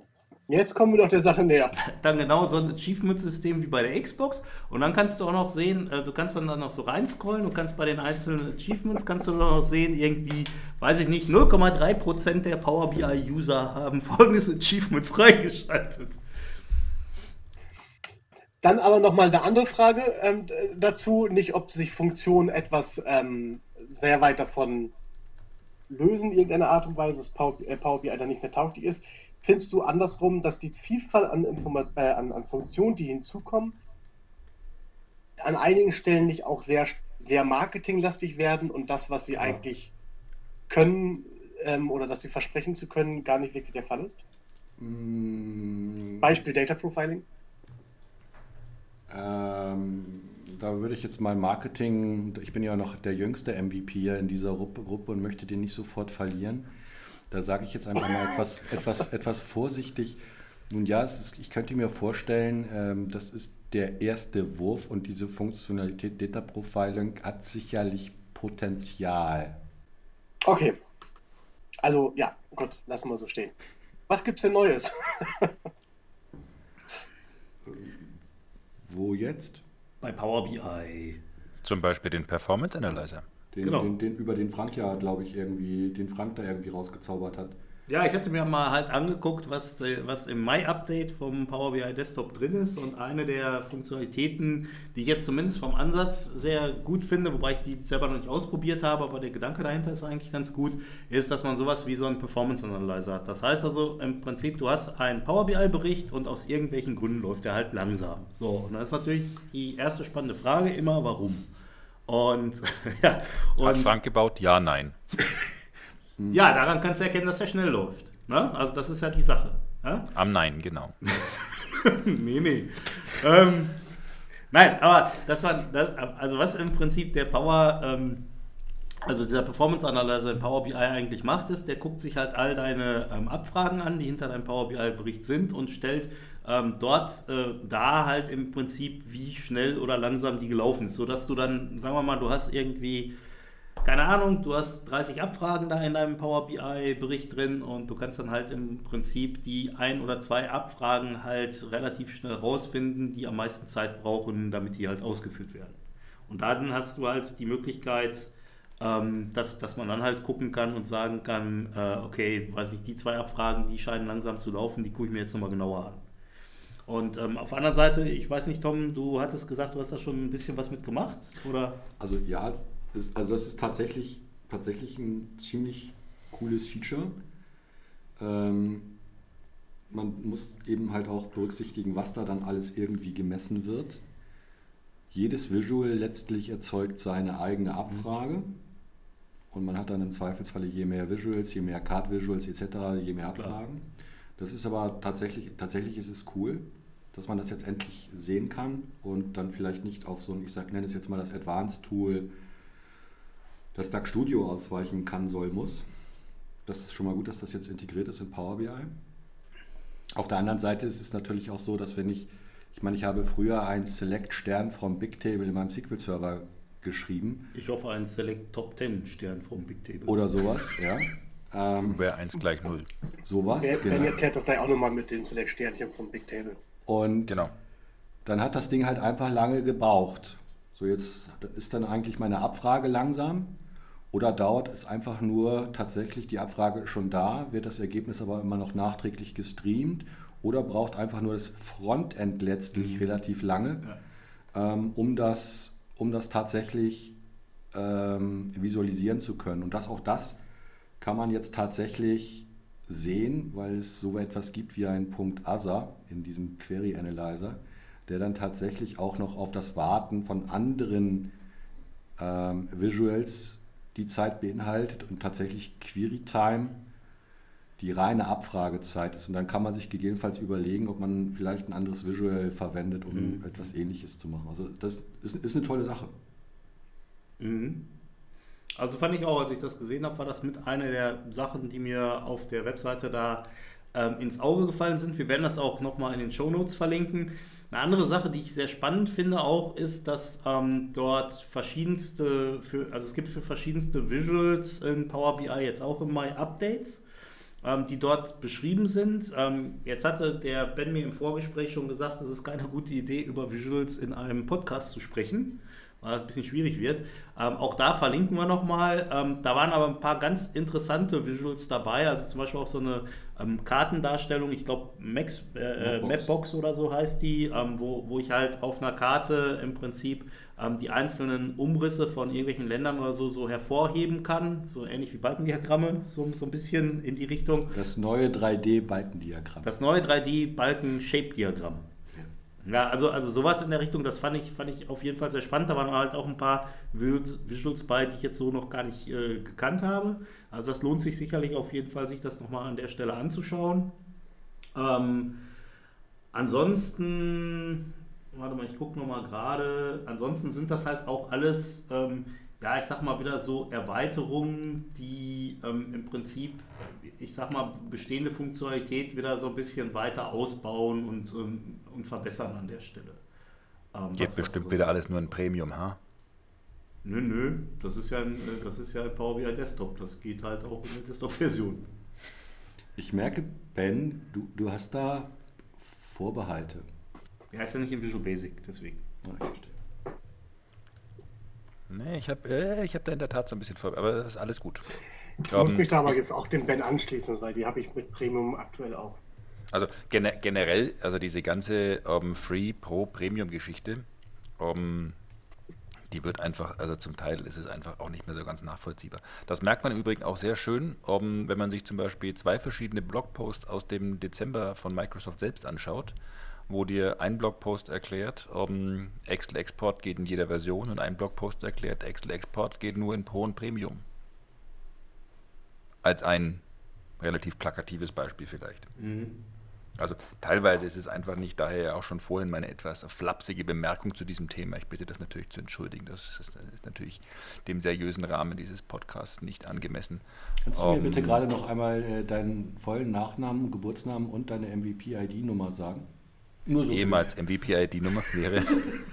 also, mein Name ist Thomas Martens und die MVP-ID lautet, kleinen Augenblick. Bitte. gut. Ähm, ich bin ja kein Power BI MVP, deswegen ist alles gut. Na dann. Aber ja, was ich eigentlich sagen wollte, es ist teilweise ähm, etwas verwirrend, was in welcher Version landet. Ähm, ja. Und also wo, ich, wo, wo ich jetzt einfach auch mal sagen muss, es ist auch nicht leicht herauszufinden, welches von diesen Premium-Produkten ich eigentlich für welchen Anwendungsfall tatsächlich verwenden muss kann ich ein Premium A, ein Premium EM oder ein, muss ich ein Premium P kaufen. Da muss man schon sehr viel Geduld haben und sehr viel Muße und auch ein großes DIN A, idealerweise zwei DIN A3 Blätter, um dann sich sein eigenes kleines Entscheidungsdiagramm mal, um das dann auch idealerweise auch nochmal von zwei Leuten gestempelt zu bekommen, die bei Microsoft arbeiten. Ein, ein, einer ist im Zweifelsfalle leicht zu finden, aber dann den zweiten, der auch den Stempel darunter macht, das ist dann jeweils schon wieder schwierig. Ja, dann nimm doch einfach das teuerste, dann geht's immer. Ja, ja, ja da. Ja, ich weiß auch. Gern geschehen. Ja, ja, danke. Guter Tipp. Ja. Dafür bin ich ja da. Ja, von Ben lernen heißt Siegen lernen, sage ich genau. Immer die Männerversion. Schon aus Sitzen und Liegen. Genau. Ähm, ja, also, also wie gesagt, ich meine, ähm, das ist, das ist halt in, in der Tat halt, halt schon so, so, eine problematische Sache. Was ich da vielleicht auch nicht so richtig nachvollziehen kann, ist, ähm, das wäre natürlich auch ähm, eigentlich ein super Einsatzzweck wieder für so ein Chatbot oder so, ne? Dass du halt, äh, dass dann halt so ein Chatbot aufgeht auf der Seite und sagst, was willst du mit Power BI machen? Dann versuchst du das halt so halbwegs dazu beschreiben und dass der dir dann halt vorschlägt. Dann und der sagt immer Premium P? Die, der sagt immer Premium P, genau. Das ist halt relativ schnell zu machen. Nein, ich meine, jetzt nur mal so dahingesponnen. Aber das, das, das dass halt im Prinzip in diesem Chatbot dein äh, Entscheidungsbaum abgebildet ist. Ja, okay, wenn man aber im Zweifelsfalle den Chatbot füttern mit Erfahrungen, mit unterschiedlichen Meinungen. Ja. Ah, schwierig, schwierig, schwierig, schwierig. Ja, ich sag, ich sag nur, ich meine, ich will jetzt kein Programmieren oder so, aber ähm, einfach, weil im Endeffekt wird ja, wird ja halt momentan sehr stark propagiert, dieses Artificial Intelligence in every, everything oder so nach dem Motto, alles irgendwie mit äh, künstlicher Intelligenz auszustatten. Und das wäre ja wirklich mal ein sinnvoller Anwendungszweck. Ja, die Bahn hat es ja jedenfalls nicht hinbekommen, wenn man nach dem günstigsten Preis sucht. Aber ich bin gestern mit der Bahn gefahren, da reden wir lieber nicht zu. Zu dem Thema. Erzähl doch mal, Frank. Nein, danke. Züge, mit denen nur Frank gefahren ist. Nee, nee. Ah, nee. Nee, komm. Das, das was machen wir jetzt hier nicht auf. Aber wo wir es doch um, ähm, vorhin so schön vom Thema Datenqualität und so weiter hatten, Tillmann, gibt es eigentlich was Neues von Header.io? Es gibt was Neues von Header.io, tatsächlich. Ähm, Ach. Ich hatte ja vorhin schon mal kurz Verrückt. erzählt, ja, ne? Was es, äh, was es kann. Wer das mal ähm, wirklich mal live sehen möchte, der sei natürlich eingeladen, auf Header.io zu gehen ähm, und sich das äh, anzugucken, beschreiben da eigentlich alle Funktionen oder beim Secret Saturday im Rheinland, falls Frank es schafft, die Folge vorher noch zu schneiden. Schafft er nicht. Spoiler. Ähm, schafft. Oh, schade. Naja, dann halt beim Secret Saturday in München, bis dahin genau, schafft er es. Dann halt beim Secret Saturday in München, vielleicht auch vor beim Sequel Grillen, mal schauen. Ja. Ähm, mhm. Aber der beste Weg momentan ist tatsächlich auf unsere Seite zu gehen, Header.io, weil wir haben nämlich jetzt ein äh, fertiges ARM-Template. Und ihr habt die Möglichkeit und könnt direkt aus dem Azure Marketplace heraus ähm, Head.io in eurer Subscription in einer Ressource-Gruppe deployen. Ähm, das heißt, wir haben äh, hier über ARM entsprechend ähm, ein kleines User-Interface für Marketplace ähm, gemacht, mit dem man die, äh, wo man die wichtigsten Informationen eingeben muss, ähm, die wir benötigen fürs, äh, für Head.io und dann wird automatisch äh, eine Ressourcegruppe erstellt, ähm, unsere Services, ähm, die wir brauchen, eine Datenbank und ähm, die ganze Software wird dahin deployed. Mit aufgenommen habe ich das, weil es ähm, als Thema einmal nicht nur, weil ich äh, Werbung für unser Produkt machen wollte, sondern auch Aber einfach schon mal, auch, ne? Schon auch, natürlich. Äh, ähm, muss ich ja sagen. äh, sondern Dieser auch, Podcast ähm, wird nicht durch Produktplatzierung finanziert. sondern auch einfach mal darauf hinzuweisen, dass das halt, ähm, also dass ich das zum sehr, sehr charmant finde, dass man relativ gut, wenn man ähm, Microsoft-Partner ist, ähm, Produkte selber mittlerweile im Azure Marketplace platzieren kann. Gibt ein eigenes Portal dafür, cloudpartner.microsoft.com, wo man ähm, entsprechend die Produkte einpflegen kann und wo man dann via ARM ähm, entsprechend komplette Setups hinterlegen kann, ähm, dass alles ausgerollt wird. Ähm, ausgerollt wird dann im Endeffekt natürlich nicht, wie wenn du jetzt zum Beispiel Databricks hast, ähm, deine Databricks-Anwendung mit deinem Icon, sondern es werden die eigentlichen Services ausgerollt, auf denen du dann selber alles installieren musst. Ähm, und wir haben zugegebenermaßen ein bisschen länger dran gearbeitet, ähm, um dieses ARM-Template fertig zu haben. Nicht, weil das ARM-Template als solches schwierig war, sondern weil Microsoft jedes Mal, wenn du das eincheckst, ähm, einen Prozess durchführt und dir dein ARM-Template äh, kontrolliert. Und dieses Einchecken und Durchführen dauert, äh, von diesem Test dauert halt teilweise zwei, drei Stunden. Manchmal kann es auch einen Tag dauern. Ähm, bis du erstmal dir selber angucken kannst. Und wenn du selber der Ansicht bist, hey, das ist super, das gefällt mir, dann kannst du es freigeben und dann guckt nochmal selber ein Microsoft drüber und guckt sich nochmal äh, deinen JSON-Code an. Und da haben wir halt relativ viele Sachen zurückbekommen von ähm, Properties, äh, die halt mal nicht gefüllt waren, ähm, über Versionsnummern, die du dir für jedes einzelne ähm, ARM-Objekt selber raussuchen musst, ähm, wie man äh, reguläre Ausdrücke hinterlegt ähm, für zum Beispiel Benutzernamen vom SQL-Server ähm, oder für das Passwort, wo dir dann gesagt wird, hey, hier dein Passwort stimmt nicht, du musst den regulären Ausdruck vom SQL-Server ähm, äh, entsprechend übernehmen, aber es sagt dir halt keiner, wie der reguläre Ausdruck zum SQL-Server aussieht, um das entsprechend zu hinterlegen. Das hat diesen ganzen Prozess ein bisschen länger gezogen. Aber ich bin eigentlich jetzt ganz äh, froh darüber, dass alles dort reibungslos läuft und ihr euch, wenn ihr wollt, direkt entsprechend Head.io in eurer eigenen Subscription so auswählen könnt. Cool. Cool. Jo, cool. Schön, dass ihr das alle einfach cool findet. Habt ihr Ja. nicht mal Fragen dazu? Ähm, Gerade nicht. Guck, und dann kommt ihr am Wochenende einfach bei uns ähm, beim Siegfried Rheinland am Stand vorbei. Auf jeden Oder Fall. muss ich anders sagen, Entschuldigung, Frank kriegt es ja nicht auf die Reihe. Wenn ihr dieses Wochenende bei uns am Stand vorbeigekommen wäret, hättet ihr M&M's bekommen mit dem Head.io-Logo drauf. Das finde ich aber insofern schon mal ganz cool, weil wenn das keiner weiß, dann können ja Tom und ich da im Prinzip 50-50 machen.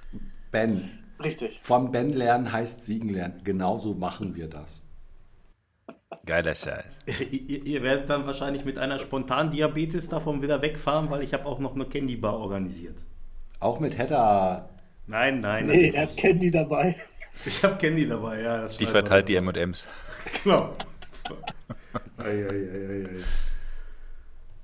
Ja, Candy bleibt einfach lebenslänglich in den Top 3 der Strippernamen.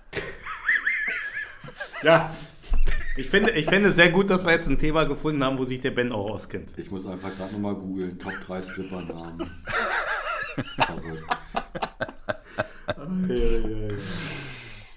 Verrückt. Schön. Gut, also so viel äh, zu Head.io. Ähm, wir zeigen es auch bei uns am Stand, auch auf den nächsten Konferenzen. Ähm, genau. Ben, und du bist dran. Ich bin dran. Ja, Frank. Frank, komm. Ja, und wie gesagt, auch das, was Tillmann gesagt hat, wenn euch das vorher interessiert oder so, dann geht einfach mal auf die Webseite drauf. Wir packen die natürlich wie immer in die Shownotes. Äh, entschuldigt bitte, ich weiß, das ist jetzt Ja. off-topic. Ich habe hier Ja. gerade eine Seite gefunden. 45 most popular stripper names. If your name can be used as an adjective or shares the name of a popular city, you might be a stripper. According to some parenting message boards, blogs and forums, there are the names, these are the names to avoid if you don't want people to think your daughter is a stripper. Crystal, Nummer 1. Aber jetzt muss ich weiterklicken, da habe ich jetzt keine Lust zu. Also Crystal, möglicherweise kommt Candy. Als 3. Kommt Okay, aber dann- auf Platz 8. Dann muss ich sagen, hast du uns jetzt entscheidend nicht Ich das weitergebracht. zu, der kann das dann auch entsprechend verlinken. Genau, das kommt dann in die Das- Shownotes genau. und dann Packen ähm, das. ausgezeichnet. Ich habe da etwas gefunden, aber es ist mir zu viel zum Vorlesen. Oh. Was soll ich dazu sagen? Ja, kommen wir mal hier zurück zum Thema. Was ist denn unser Thema? Ach ja. Ähm, just heute, ähm, als wir diese Aufnahme starteten, ähm, fand ich in den Docs zum SQL Server 2019 ähm, das Announcement, also es gibt noch kein offizielles Announcement, aber in den Docs ist es drin, also können wir davon ausgehen, dass es irgendwie heute oder morgen kommt, sprich bis Frank geschnitten hat auf jeden Fall. Ähm, CTP 3.0. Ähm, und das ist ja, wer so die letzten SQL-Server-Versionen verfolgt hat, ähm, im Prinzip so der Hinweis, 1.0 ist ja so die ja, Private CTP, sieht eigentlich fast gar keiner. 2.x wird dann um, so ja, dieses, wir packen noch so ein bisschen Features dazu und 3.0 ist ja meistens so das Zeichen, dass wir uns so langsam in Richtung Zielgerade bewegen. Das kann jetzt alles und nichts bedeuten. Um, also von daher von 24.05. bis irgendwann in den nächsten zehn Jahren ist immer noch alles als Release-Datum möglich. Aber um, gefühlt würde ich sagen, es wird ernst mit SQL Server 2019. Um, man sieht es zum Beispiel auch bei meinem Steckenpferd, den Big Data Clusters. Ähm, Im Azure Data Studio ist alles mittlerweile deutlich aufgeräumter. Der Connection-Typ ähm, Big Data Cluster ist zum Beispiel auch wieder verschwunden, weil jetzt alles ähm, direkt über die Standard-SQL-Connection abgefeiert werden kann. Ähm, ja. Im Gegenzug für dich sehr schade, lieber Frank, ähm, steht in den Release Notes zur neuen CTP, dass ähm, Availability Groups auf Kubernetes derzeit nicht supported sind. Aha. Ja, ist ja tragisch. In der Tat, weil ich ja mitbekommen habe, dass das ein Thema ist, mit dem du dich ein wenig beschäftigen wolltest. Ja, genau. Werde ich auch noch machen. Ich werde das auch noch bis Samstag zum Laufen kriegen. Ach, du machst eine Session dazu? Ja. Ah, okay. Das ist natürlich jetzt echt blöd, dass das nicht funktioniert. Naja, mal gucken. Ansonsten verteile ich Gummibärchen. Mit Aus Candy der drauf? Candy Bar. Aus der Candy Bar, genau. Aber Ja. wir, vielleicht, vielleicht kannst du ihm dann ja einen von deinen Tüten M&M's abgeben, Ben. Wir können tauschen. Ähm, Nee, nicht tauschen. Wieso nicht tauschen? Also, ich verstehe nicht, was bedeutet abgeben. Naja, weil er so traurig ist. Dass, Mhm. wir, dass du ihm dann eine von deinen M&M-Typen, Aber warum machst du denn jetzt sein Problem zu meinem? Weil du einfach... das ist gelebte Community. Ja, Community Rocks und so. Ich möchte das nicht. Wenn das Community ist, möchte ich das nicht. Wenn das bedeutet, ich muss M&M's abgeben. Ja, ich habe es auch gerade ich überlegt. möchte das nicht. Nein!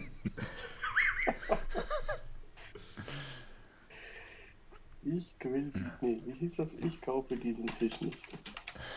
Okay, Ähm, ja, aber wo wir schon so beim Thema SQL Server 2019 sind, außer dem Thema Availability Groups auf Kubernetes, irgendwelche sonstigen Features, mit denen ihr euch zwischenzeitlich ähm, auseinandergesetzt habt, mit denen ihr euch beschäftigt habt, die ihr Ja. vielleicht hassen oder lieben gelernt habt? Ich habe mir mal die SQL-Datenermittlung und Klassifizierung im SQL Server 2019 angeguckt. Und zwar, wir haben ja, sag ich mal, auch unter anderem über GDPR die äh, Verpflichtung bekommen, dass man halt ähm, gucken muss, was man dort für Daten hat und welche Daten man an der Stelle verarbeitet und so weiter. Und ich habe jetzt im SQL Server 2019, das ist eine Funktionalität, die ist in dem SQL ähm, Server Management äh, Studio ähm, 18 ähm, in der Preview drin habe ich die Möglichkeit, dass ich halt die Daten, die ich in meiner Datenbank habe, klassifizieren kann. Das heißt also, ich klicke einfach auf meine Datenbank drauf und sage, er soll mal eine Klassifizierung machen.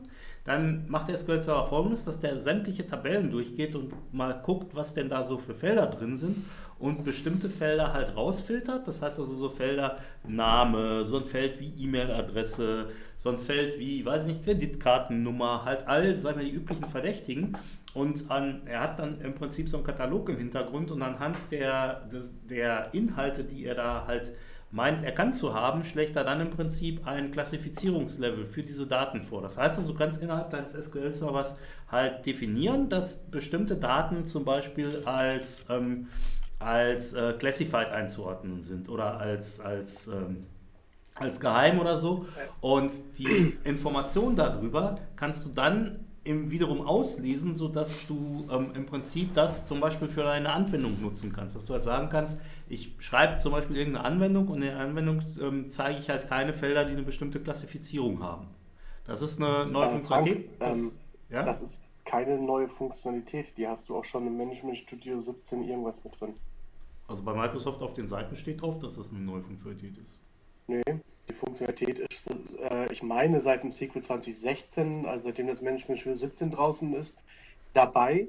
Okay. Da konntest du es schon machen. Wir haben das in unserem ähm, Data Quality und Data Governance Vortrag auch schon ein paar Mal gezeigt. Okay. Ähm, so, ich weiß nicht, ob sich geändert hat, was mal in der Sprache äh, ähm, darüber geredet wurde, ob sie es ändern sollen, ist, wo du diese Informationen speicherst, weil die derzeit, wenn du das definierst, zwar natürlich auch im SQL-Server abgelegt werden, mhm. aber ähm, ich glaube derzeit in der, also in der vorherigen Version noch mehr oder weniger umständlich in irgendwelchen Sys-Tables in der Master oder sowas und das war irgendwann mal im Gespräch, ob sowas geändert werden könnte. Okay. Ähm, aber das ist auch schon in den älteren Versionen mit drin gewesen. Was ich jetzt nicht weiß, ist, ob sie die ähm, Klassifizierung vielleicht nochmal angepasst haben und neue hinzugefügt haben. Aber äh, das, was du gerade sagtest mit Kreditkarten, E-Mail und so das war schon äh, auch schon äh, mit den vorigen. Ja, wo wir so beim Thema SQL Server 2019 schon sind, ähm, gibt es denn vielleicht sonst irgendwelche größeren oder auch ähm, ja, kleineren Features, die ihr lieben oder vielleicht auch hassen gelernt habt? Ich habe ein ganz nettes, kleineres Feature, was ich super finde und wo ich mich frage, warum das, noch, warum das halt eine Funktionalität ist, die nicht zum Beispiel im SQL Server 2000 oder so schon drin war. Und zwar, ihr kennt das ja sicherlich alle, dass ihr irgendwelche Daten aus einer Tabelle in eine andere Tabelle irgendwie überführen wollt oder von extern laden wollt oder irgendwie sowas. Und dann sagt der SQL-Server, nee, das geht nicht, weil du willst Daten abschneiden. Und das ist alles. Ja, das heißt, also ich habe keine Informationen darüber, was für Daten werden abgeschnitten. Ich habe keine Informationen darüber, in welcher Spalte würden diese Daten drinstehen, die abgeschnitten werden. Ich habe überhaupt gar keine Informationen. Das Einzige, was der SQL-Server sagt, ist, es werden Daten abgeschnitten. Und das ist natürlich gerade, und dann ging bisher immer die ganz große Sucherei los, ja, weil dann musste man halt gucken, wo könnten denn um Himmels Willen diese Daten drin sein, die da jetzt abgeschnitten werden. Und das ist eine ähm, neue Funktionalität, die beim SQL-Server dazugekommen ist. Wie gesagt, das ist nur eine ganz kleine Sache eigentlich, aber es halt, kann halt sehr, sehr hilfreich sein. Und zwar äh, an der Stelle haben sie halt eine neue Fehlermeldung eingebaut, sodass wirklich gesagt wird, Achtung, es werden Daten abgeschnitten in folgender Spalte, ähm, folgenden Datensatz und so weiter. Das heißt, es, du wirst halt sehr, sehr äh, genau darauf gestoßen mit der Nase, wo halt ähm, so ein Problem äh, vorliegen könnte. Und dann ist es natürlich viel einfacher, das zu, ähm, das halt zu analysieren. Bevor allerdings jetzt, äh, sag ich mal, die Riesen-Euphorie da ausbricht, ähm, ist es so, das ist auf der anderen Seite aber auch ein Feature, das ist nicht automatisch aktiviert. Das heißt also, wenn ihr jetzt, sagen wir mal, vom SQL Server 2019 eine CTP runterlädst, meinetwegen zum Beispiel in einem Docker-Container und das dann an der Stelle laufen lässt, dann ist es halt im Prinzip nicht so, dass das sofort funktioniert, sondern was du machen musst, ist, du musst noch einen Traceflag einschalten. Ich meine, das wäre das Traceflag ähm, äh, 490, bin mir nicht ganz sicher. Wir werden das auch nochmal verlinken. Das musst du im Prinzip dem SQL-Server beim Start mitgeben und dann bekommst du diese Fehlermeldung. Microsoft hat sich extra für diesen Weg entschieden, weil sie gesagt haben, es mag sein, dass da draußen halt ähm, einige Applikationen sind, die im Prinzip, die, wenn, wenn halt so eine Fehlermeldung kommt, dass Daten abgeschnitten würden, dass ähm, die halt äh, im, diesen Text, der da zurückkommt, parsen und dass die möglicherweise, wenn die jetzt einen anderen Text zurückliefern, auf die Nase fallen. Deswegen haben die gesagt, also wir machen das so als sogenanntes Opt-in. Das heißt also im Endeffekt, ähm, du musst halt dadurch, dass du dieses Trace-Flag setzt, ähm, aktiv sagen, ja, ich möchte gerne diese Fehlermeldung haben. Ich meine, wie gesagt, wie setze ich das denn? Beim Starten des SQL-Servers. Wie mache ich das? Ähm, indem du das in die äh, äh, in den Startbefehl mit reinschreibst. Wir können das gerne, ah. wir können das gerne, wir können das gerne auch in den Shownotes verlinken, wie das geht. Die Frage war mehr für diejenigen gerichtet, die sich vielleicht mit Traceflex noch nie auseinandergesetzt haben. Ach so, haben. alles klar. Also ich habe ja die Möglichkeit, wenn ich SQL-Server starte, ähm, kann ich dem halt bestimmte Traceflex mitgeben, mit dem ich halt ähm, das Standardverhalten des SQL-Servers abändern kann. Und ähm, wie das genau geht, für alle, die das nicht wissen, ähm, wir packen da einen Artikel zu in die Show Notes, wo man das genau sehen kann, wie das geht. Naja, und wie gesagt, ist jetzt kein, kein Riesending, ist auch irgendwie, weiß ich nicht, äh, äh, irgendwelche Gehirnchirurgie oder Rocket Science oder so, aber das ist halt auf der anderen Seite eine Funktionalität, die wirklich hilfreich sein kann. Gerade wenn man große Datenmengen importiert und irgendeine von diesen doofen Zahlen, die in dieser großen Datenmenge drin ist, schmeißt so einen Fehler. Habe ich schon in meinem Leben lange, lange gesucht nach solchen Sachen. Hast du ein paar Haare bei verloren? Hm? Ja, definitiv. Absolut. Ja. Kenne ich.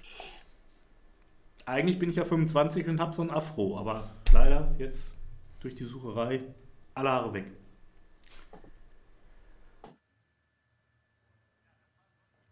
Irgendwo in dieser Folge haben wir eine Lüge versteckt. Wer findet sie? ja, genau. Mensch, so, jetzt hat Frank ja zwischenzeitlich auch Docker gesagt. Äh, achso, Entschuldigung, ähm, bevor ich noch eine weitere ähm, Frage stelle, ähm, gibt es denn sonst noch irgendwelche Features im SQL Server 2019, über die wir vielleicht noch nicht gesprochen haben, die euch ähnlich erquicken wie den Frank, die Tatsache, dass er jetzt sieht, welche Spalte eigentlich truncated wird? Also tatsächlich gibt es ein Feature, das ich total großartig finde, das in die Tabular Services oder in die Analysis Services Tabular Modell kommt und das ist das, ist das Support von Calculation Groups. Ähm, das wird nochmal die Flexibilität, die Dynamik oder überhaupt die, das Potenzial von Tabular-Modellen dramatisch erweitern. Das unterstützt gegeben, also für, jede, für jeden, der sich mit, dem, mit der Cube-Modellierung schon beschäftigt hat, äh, die haben alle dann irgendwann mal angefangen, diese Time Intelligence Dimensions ähm, zu ermöglichen oder zu, zu bauen in unseren äh, Multidimensional Cubes. Und jetzt mit den Calculation Groups brauche ich nicht mehr für jedes Measure, das ich baue, wenn ich über, darüber nachdenke, ich möchte ein Year-to-Date haben, ein Previous Month etc. etc., brauche ich nicht mehr jedes Measure explizit zu erstellen, sondern kann das über die Calculation Groups einmal erstellen. Also das ist aus mein, also für mich als Analysis Services Tabular Adept, Jünger, Liebhaber ein ziemlich cooles Feature. Endlich mal ein Feature, das multidimensional nicht schon seit 15 Jahren kann. Korrekt. Ich hab, du Ach doch, bist, kann's ja. Du bist, du bist so ein kleines bisschen. Ich bin multidimensional jünger. Ach so, ich verstehe. Naja, da. Oh, da könnte ich jetzt natürlich etwas erzählen über Season, letzte Final, Final Episode, ne? Game of Thrones. Aber kann ich auch lassen wo wir gerade über Jünger und so gesprochen haben. Aber gut, aber gut. Mach euch, wir überpiepsen ja. das. Mhm. Nein, weil ich muss es ja dann dennoch hören. Ja. Und ich habe die letzte Staffel noch nicht angefangen. Irgendwas ist immer. Wohl wahr. Sonst irgendwelche Features, von denen ihr berichten wollt, die ihr toll findet? So, also ähm, ja, Frank hat Docker gesagt, Tillmann hat Header gesagt, ich habe Big Data Cluster gesagt. Haben wir uns heute schon über irgendwelche Veranstaltungen unterhalten, um so ein bisschen die Runde unserer Standardthemen zu machen? Bisher noch nicht. Ja, Microsoft Bild war ja kürzlich. Das da stimmt. war ja, glaube ich, keiner von uns, oder? Nein. Nee, leider nicht. Aber hat irgendjemand so ein bisschen was um, ähm, mitbekommen, mitgenommen von da? Mitgenommen, also im entferntesten ja, Sinne natürlich. Da war, habe ich einiges mitgenommen. Du hast mich ähm, schon verstanden, mein Lieber, ne? Ich weiß. Also ich habe mir schon ganz viele Videos angeschaut. Ich auch. Also nicht ganz viele, aber ich habe mir ein paar angeschaut und fand, da waren echt viele interessante Dinge drin. Wohl wahr. Mhm. Wollt ihr etwas konkreter werden oder einigen wir uns einfach darauf, es war echt spannend, was ihr so gesehen habt? Es, ich würde einfach sagen, es war echt spannend und fahrt das nächste Mal selber hin. Das ist ja spannend. ähm, nee, also zum einen, ähm, Frank wird den äh, Link mit den Shownotes packen. Ähm, zu den entsprechenden Videos. Ähm, was ich sehr interessant fand äh, von der Bild, zum einen die Session ähm, von äh, Michael Rees natürlich zu Spark.net. Mhm. Ähm, sollte man sich, finde ich, unbedingt anschauen. Ähm, das heißt, man hat die Möglichkeit und kann demnächst Databricks, ähm, HD Insight, überall, wo halt ähm, Spark ist, ähm, um .NET als Programmiersprache erweitern, was gerade für logischerweise .NET-Entwickler dann natürlich sehr vorteilhaft ist, wenn man sich nicht erst nochmal mit Python und was auseinandersetzen muss. Wenn ihr derzeit ein HD Insight Cluster in äh, Azure erstellt, könnt, äh, ist da auch schon direkt Spark.NET drauf. Bei Databricks ist es, soweit ich weiß, noch nicht so, lässt sich aber ähm, entsprechend hinzuinstallieren. Dann, was ich sehr ähm, cool fand, war, ähm, es gibt seit einiger Zeit, gibt es bereits ähm, ML.NET, also mhm. Machine mhm. Learning für .NET. Und da ist jetzt ein ML.NET Model Builder hinzugekommen, mit dem ihr die Möglichkeit habt, direkt im Visual Studio ähm, Modelle zu trainieren. Und zwar mit einer anderen Funktion, die schon länger dabei war, mit AutoML. Das hat Microsoft auch vor einiger Zeit rausgebracht. Und ähm, auch da wird Frank entsprechend die Modelbilder verlinken. Die haben dann mhm. ein kleines ähm, Video entsprechend dabei und zeigen, wie wirklich easy das Ganze ist. Äh, du wählst einfach nur eine Datei aus, ähm, sagst äh, von dieser Datei, wie häufig oder wie, wie lange das Training stattfinden soll. Und dann äh, fängt das Visual Studio an, auf dieser Datei zu trainieren und mit AutoML sagt es dir dann, äh, für diese Datei verwende am besten folgenden Algorithmus und äh, dann können wir folgendes ähm, gegebenenfalls predikten. Ähm, das heißt, du brauchst da äh, gar nicht großartig unbedingt ähm, äh, was auswählen. Ähm, da werden die Algorithmen schon entsprechend ähm, von dem AutoML mit angepasst. Muss halt so Sachen, paar Grundeinstellungen vorgeben. Aber schon ganz cool. Ähm, würde ich empfehlen, sollte man sich unbedingt anschauen. Für die .NET-Entwickler, diese beiden Punkte. Ähm, was ich dann äh, entsprechend mir noch angeschaut habe, ist das ADF-Video. Und da waren, ähm, fand ich mitten im Video so zwei ganz nette Sachen drin. Zum einen ähm, die von Tom schon angesprochenen Power BI Data Flows kam da zu tragen. Wisst ihr warum? Nein. Ähm, Mapping Data Flows schon mal gehört? Nein. Für Azure Data Factory? Also ihr habt seit Achso, achso, ähm, ja, ja, ja, doch. Ja, Entschuldigung. Ja, okay, seit einem halben Jahr hast du halt die Möglichkeit, ähm, hm. Mapping Data Flows zu machen, was, ich sag jetzt mal, ganz vereinfacht gesprochen, ist so eine Art SSIS-Workflow auf Datenflussebene, der aber dann auf Databricks läuft. Mal ganz vereinfacht gesagt. Ähm, da haben sie zum einen zugesagt, dass der demnächst nicht mehr nur auf Databricks laufen wird, sondern allgemein auf Spark. Das heißt, du kannst dir da dann auch ein HG Insight Cluster im Hintergrund packen oder irgendwas anderes, wo du dein äh, Spark drauf hast. Ähm, und dann wird es aber demnächst auch innerhalb von ADF die sogenannten Wrangling Data Flows geben die sie dort auch gezeigt haben. Und das sind im Prinzip die Power BI Data Flows, von denen Tom vorhin gesprochen hat, die dann Bestandteil von der Azure Data Factory sind. Fand ich sehr interessant. Ähm, ist derzeit allerdings erst in einer Private Preview, kann man sich für anmelden, muss man seine Subscription entsprechend für freischalten lassen. Habe ich gemacht, ist leider noch nicht passiert. Dauert vielleicht. Ähm, und dann kam was sehr Interessantes, äh, womit ich gar nicht gerechnet hatte. Wir hatten doch äh, letztes Jahr im Oktober, glaube ich, den Sandy bei uns zu Gast. Ja. Und wisst ihr noch, was Sandy gesagt hat zum Thema MDS?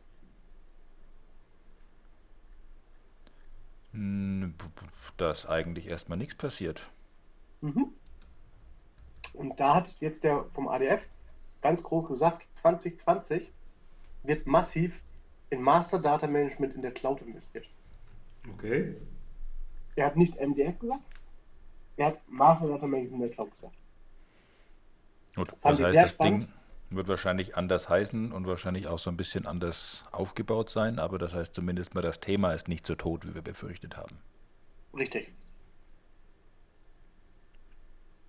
Ganz genau cool. so. Und da, da bin ich dann auch mal wirklich sehr gespannt drauf, was da kommt. Muss ich mal bei Gelegenheit Cindy anquatschen. Ähm, dann hat er noch Azure Data Catalog Generation 2 erwähnt, was mich ein bisschen überrascht hat.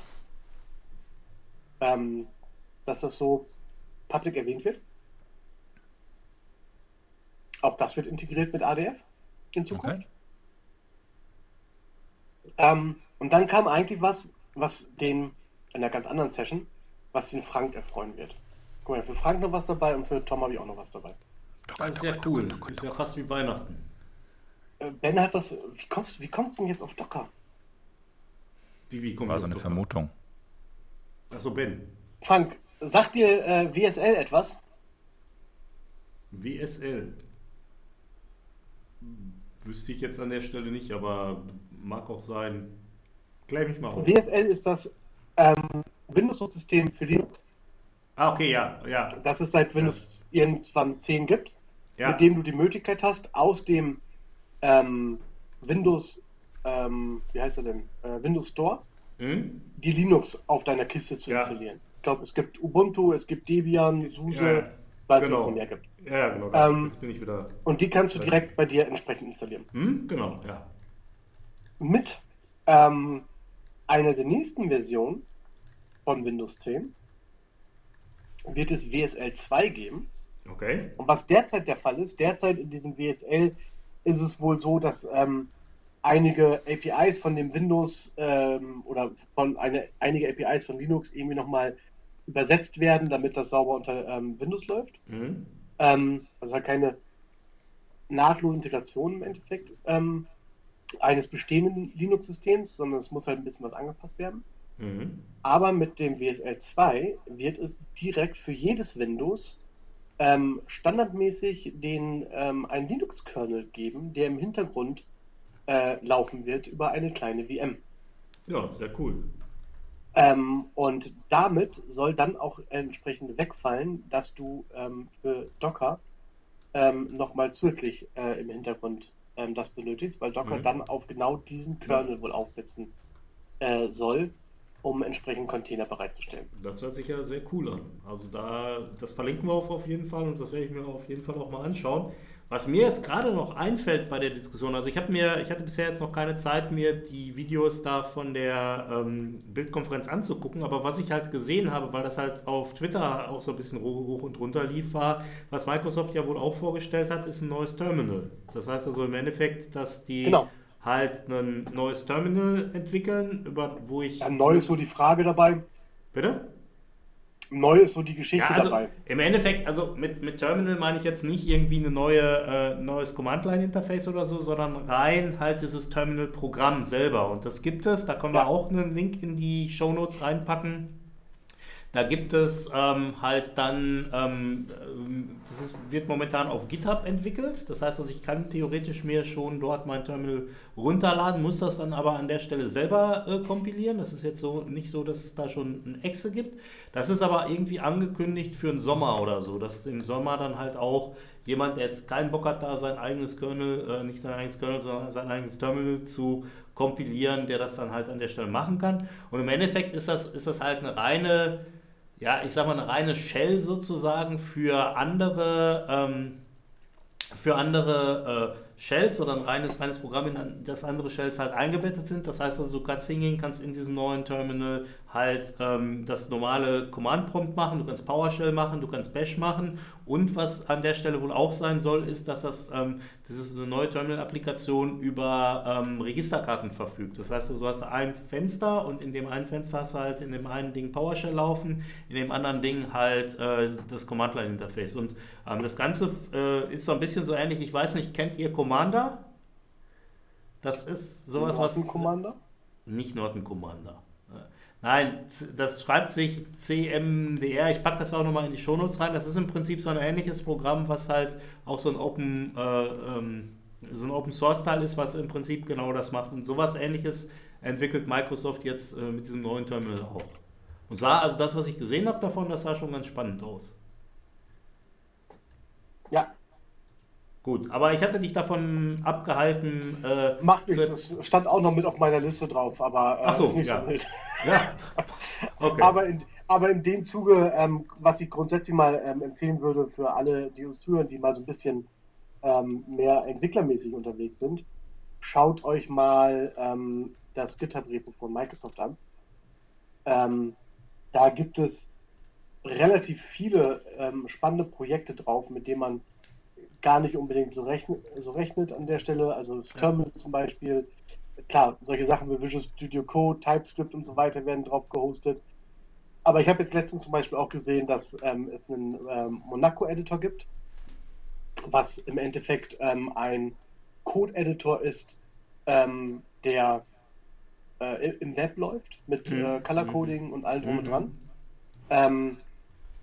Und das finde ich auch eine ganz spannende Geschichte. Also da sind eine Menge Projekte bei, die man sich mal anschaut. Ist das das Teil, was auch in Team Foundation Server bzw. in Azure DevOps läuft? Da ist ja auch die Möglichkeit, dass du im Prinzip deinen Code so im Browser editieren kannst. Äh, ich weiß gar nicht, aber ich könnte mir vorstellen, dass das daher kommt. Wird zumindest irgendwie Sinn machen. Ja. Ähm, wird zumindest so machen, ja. Ja. Könnte auch Ja. sein, dass das woanders, also könnte sogar sein, dass ich, guck mal gerade, steht jetzt nicht auf der Seite, nee, steht so anders bei. Hätte gerade gedacht, könnte auch sein, dass es sogar in VS Code integriert ist, Mhm. weil im Endeffekt ist es ja, Ja. mit ähm, äh, Electron auch alles nur JavaScript, Ja. Das ist richtig. aber ähm, sehe ich jetzt nicht. Okay. Ähm, ja, aber finde ich, finde ich äh, relativ interessant, dass es das halt gibt. Also wir verlinken ähm, das Microsoft Ach doch, steht sogar bei dir auf der Seite drauf. Ach so. Ich gerade. Also der. Monaco-Editor ähm, ist der Code-Editor that powers VS Code. Ach, guck mal. Ja. Super. Ähm, als MIT-Lizenz.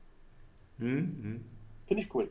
Hat Ja. auch genau die Sachen drin, die du aus VS Code kennst, mit an der Seite dieses, ähm, Mhm. hat das eigentlich einen Namen, wenn der Code so klein dargestellt wird, dass du ihn scrollen kannst? Ja, das ist eine, ähm, ich glaube Code Map oder so heißt das, meine ich. Okay. Ähm, das mit drin, also verlinkt wir, ähm, sieht, äh, ist ganz gut. Okay.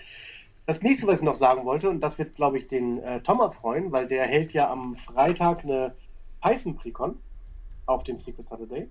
Tada! Ähm, und das betrifft zum einen auch den Store. Wusstest du schon, dass man Python mittlerweile direkt über den Microsoft Store laden kann für Windows 10? Nee. Also, wenn ihr Python installieren wolltet, wir hatten das ja schon ein paar Mal hier. Ich habe ja in der Vergangenheit gesagt, man kann Anaconda nehmen, ähm, äh, um das entsprechend zu verwenden. Ähm, Frank fand An- Anaconda jetzt äh, in seiner Umgebung ein bisschen problematisch. Ähm, aber ihr habt jetzt die Möglichkeit und könnt, wenn ihr unter Windows 10 seid, mit dem Microsoft Store einfach reingehen, sagen Python und dann entsprechend ähm, Python direkt äh, auf eurem System installieren. Sehr cool. Ähm, Cool. Python 3.7 allerdings. Und äh, ich habe letztens einen Podcast gehört. Ähm, muss ich mal überlegen, wie der hieß. Ähm, das würden wir auch nochmal in die Show, äh, Shownotes packen. Wo, äh, wo der Entwickler, der auch, der ähm, Bildspur vorgestellt hat ähm, Python, ähm, der bei Microsoft ähm, halt für Python im Endeffekt zuständig ist, der erwähnte dort auch in diesem Podcast, dass äh, Python demnächst wohl in einigen der weiteren Versionen mit als Standardsprache mit ausgeliefert werden soll. Von wo jetzt Das heißt- ausgeliefert wird? Von Microsoft. Wenn du dir Windows 10 installierst, Okay. ist Python direkt demnächst mit als Sprache dabei. Ähm, genau, Python Bytes heißt der Podcast. Spannend. das fand ich auch sehr spannend, ähm, weil es einfach mal zeigt, auch finde ich, wie wichtig Python dort an der Stelle ist und ähm, auch wie Microsoft sich dort weiter öffnet. Mhm. Genau, das waren zumindest jetzt mal meine Infos so von der Bild. Tom, du hast gesagt, du hast auch schon mal Videos geguckt. Ja, äh, eine ganze Menge Power BI related Dinge oder Data Flows Dinge, die alle per se sehr spannend gewesen sind. Ich wüsste jetzt aber gar nicht, was ich da jetzt besonders hervorheben sollen würde. Was dann einmal schon gezeigt wurde oder erwähnt wurde, ist das neue Navigation-Konzept für die Power BI Apps. Also ganz andere Bausteine als Power BI Desktop, die jetzt vor kurzem released wurden und jetzt dabei sind, ausgerollt zu werden in die, in die ganzen Tenants weltweit. Das heißt, man kann nochmal anders in, den, in dem Content einer Power BI App navigieren. Also ganz anders als das rudimentäre Navigieren, wie es bisher möglich gewesen ist. Fand ich sehr, sehr spannend. Vielleicht an der Stelle, was heißt denn ganz anders?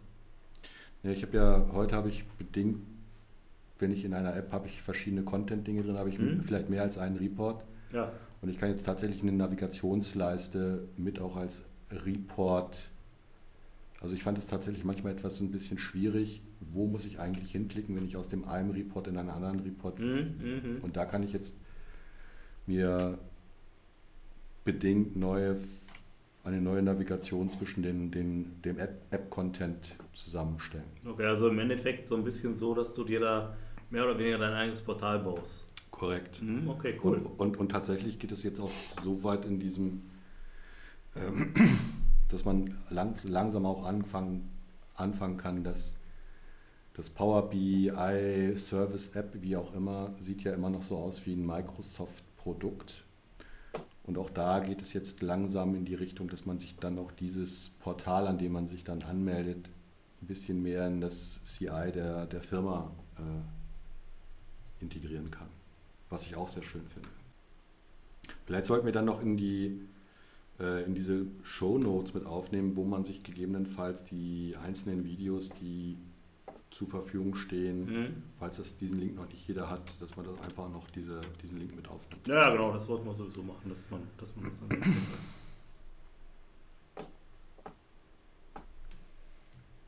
Gut. Weitere Dinge, die du noch gesehen hast?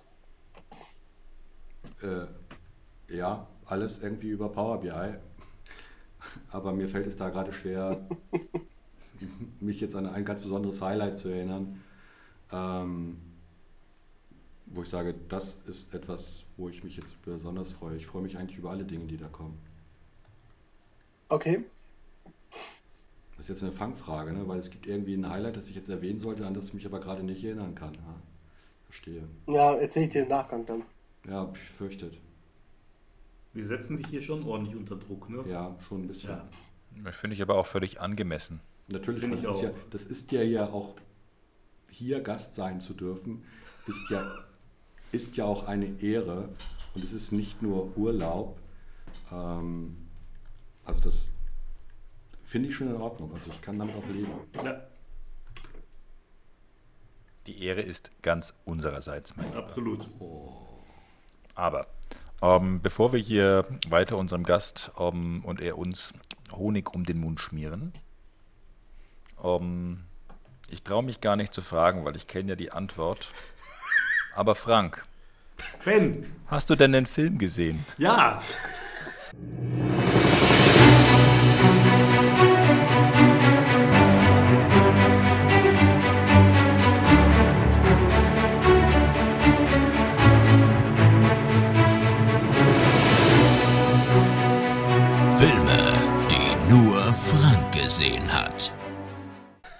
Wobei, ich jetzt nicht genau weiß, wenn ich mir so das Einspielergebnis an der Kinokasse angucke, ob der in die Kategorie Filme, die nur Frank gesehen hat, reinfällt, weil im Endeffekt, was, was die eingespielt haben, das äh, liegt so ein kleines bisschen über meinem Budget.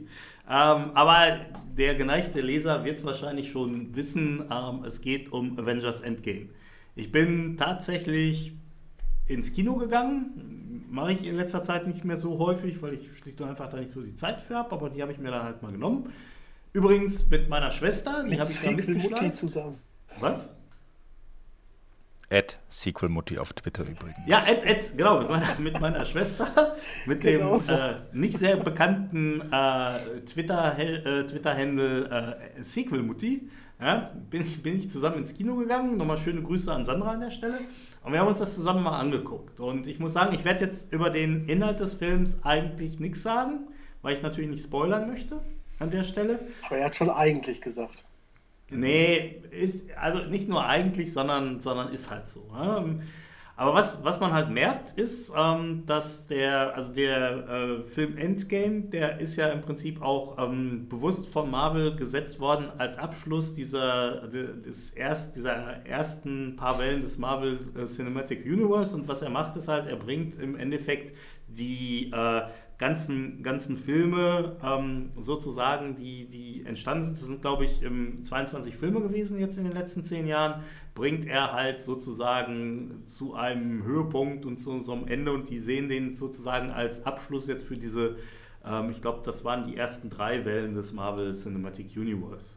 Und ähm, ich muss sagen, also ich fand den sehr, sehr gut. Da gab es einige, ähm, einige interessante Wendungen und ein paar Sachen, die man vielleicht so nicht unbedingt vorhersehen konnte. Was allerdings, was ich sehr, sehr beeindruckend finde, ist, dass über diese ganzen 22 Filme erzählt Marvel ja mehr oder weniger eine komplett konsistente Story. Das heißt also im Prinzip Dinge, die halt in irgendwelchen Filmen, die wir hier teilweise auch schon besprochen haben, auftauchen, werden immer wieder in allen möglichen anderen Filmen aufgegriffen und dann halt da nochmal ein bisschen weiter erzählt. Und also das finde ich ist wirklich eine extrem gute Leistung ähm, das, das halt auch so konsequent durchzuhalten.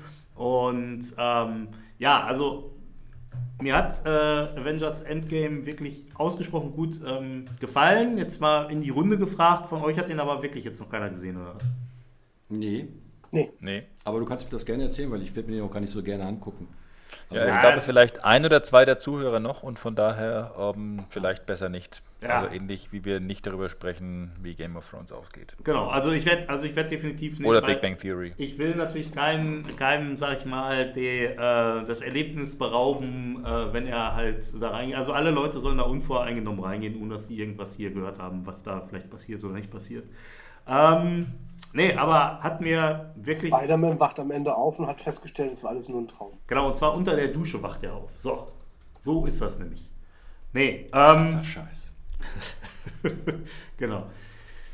Nee, ähm, also wie gesagt, hat mir wirklich sehr gut gefallen. Kann ich jedem, der äh, irgend, irgendwie ein bisschen was für Marvel-Filme über hat, kann ich auf jeden Fall empfehlen. Und ähm, war ein schöner Abschluss jetzt.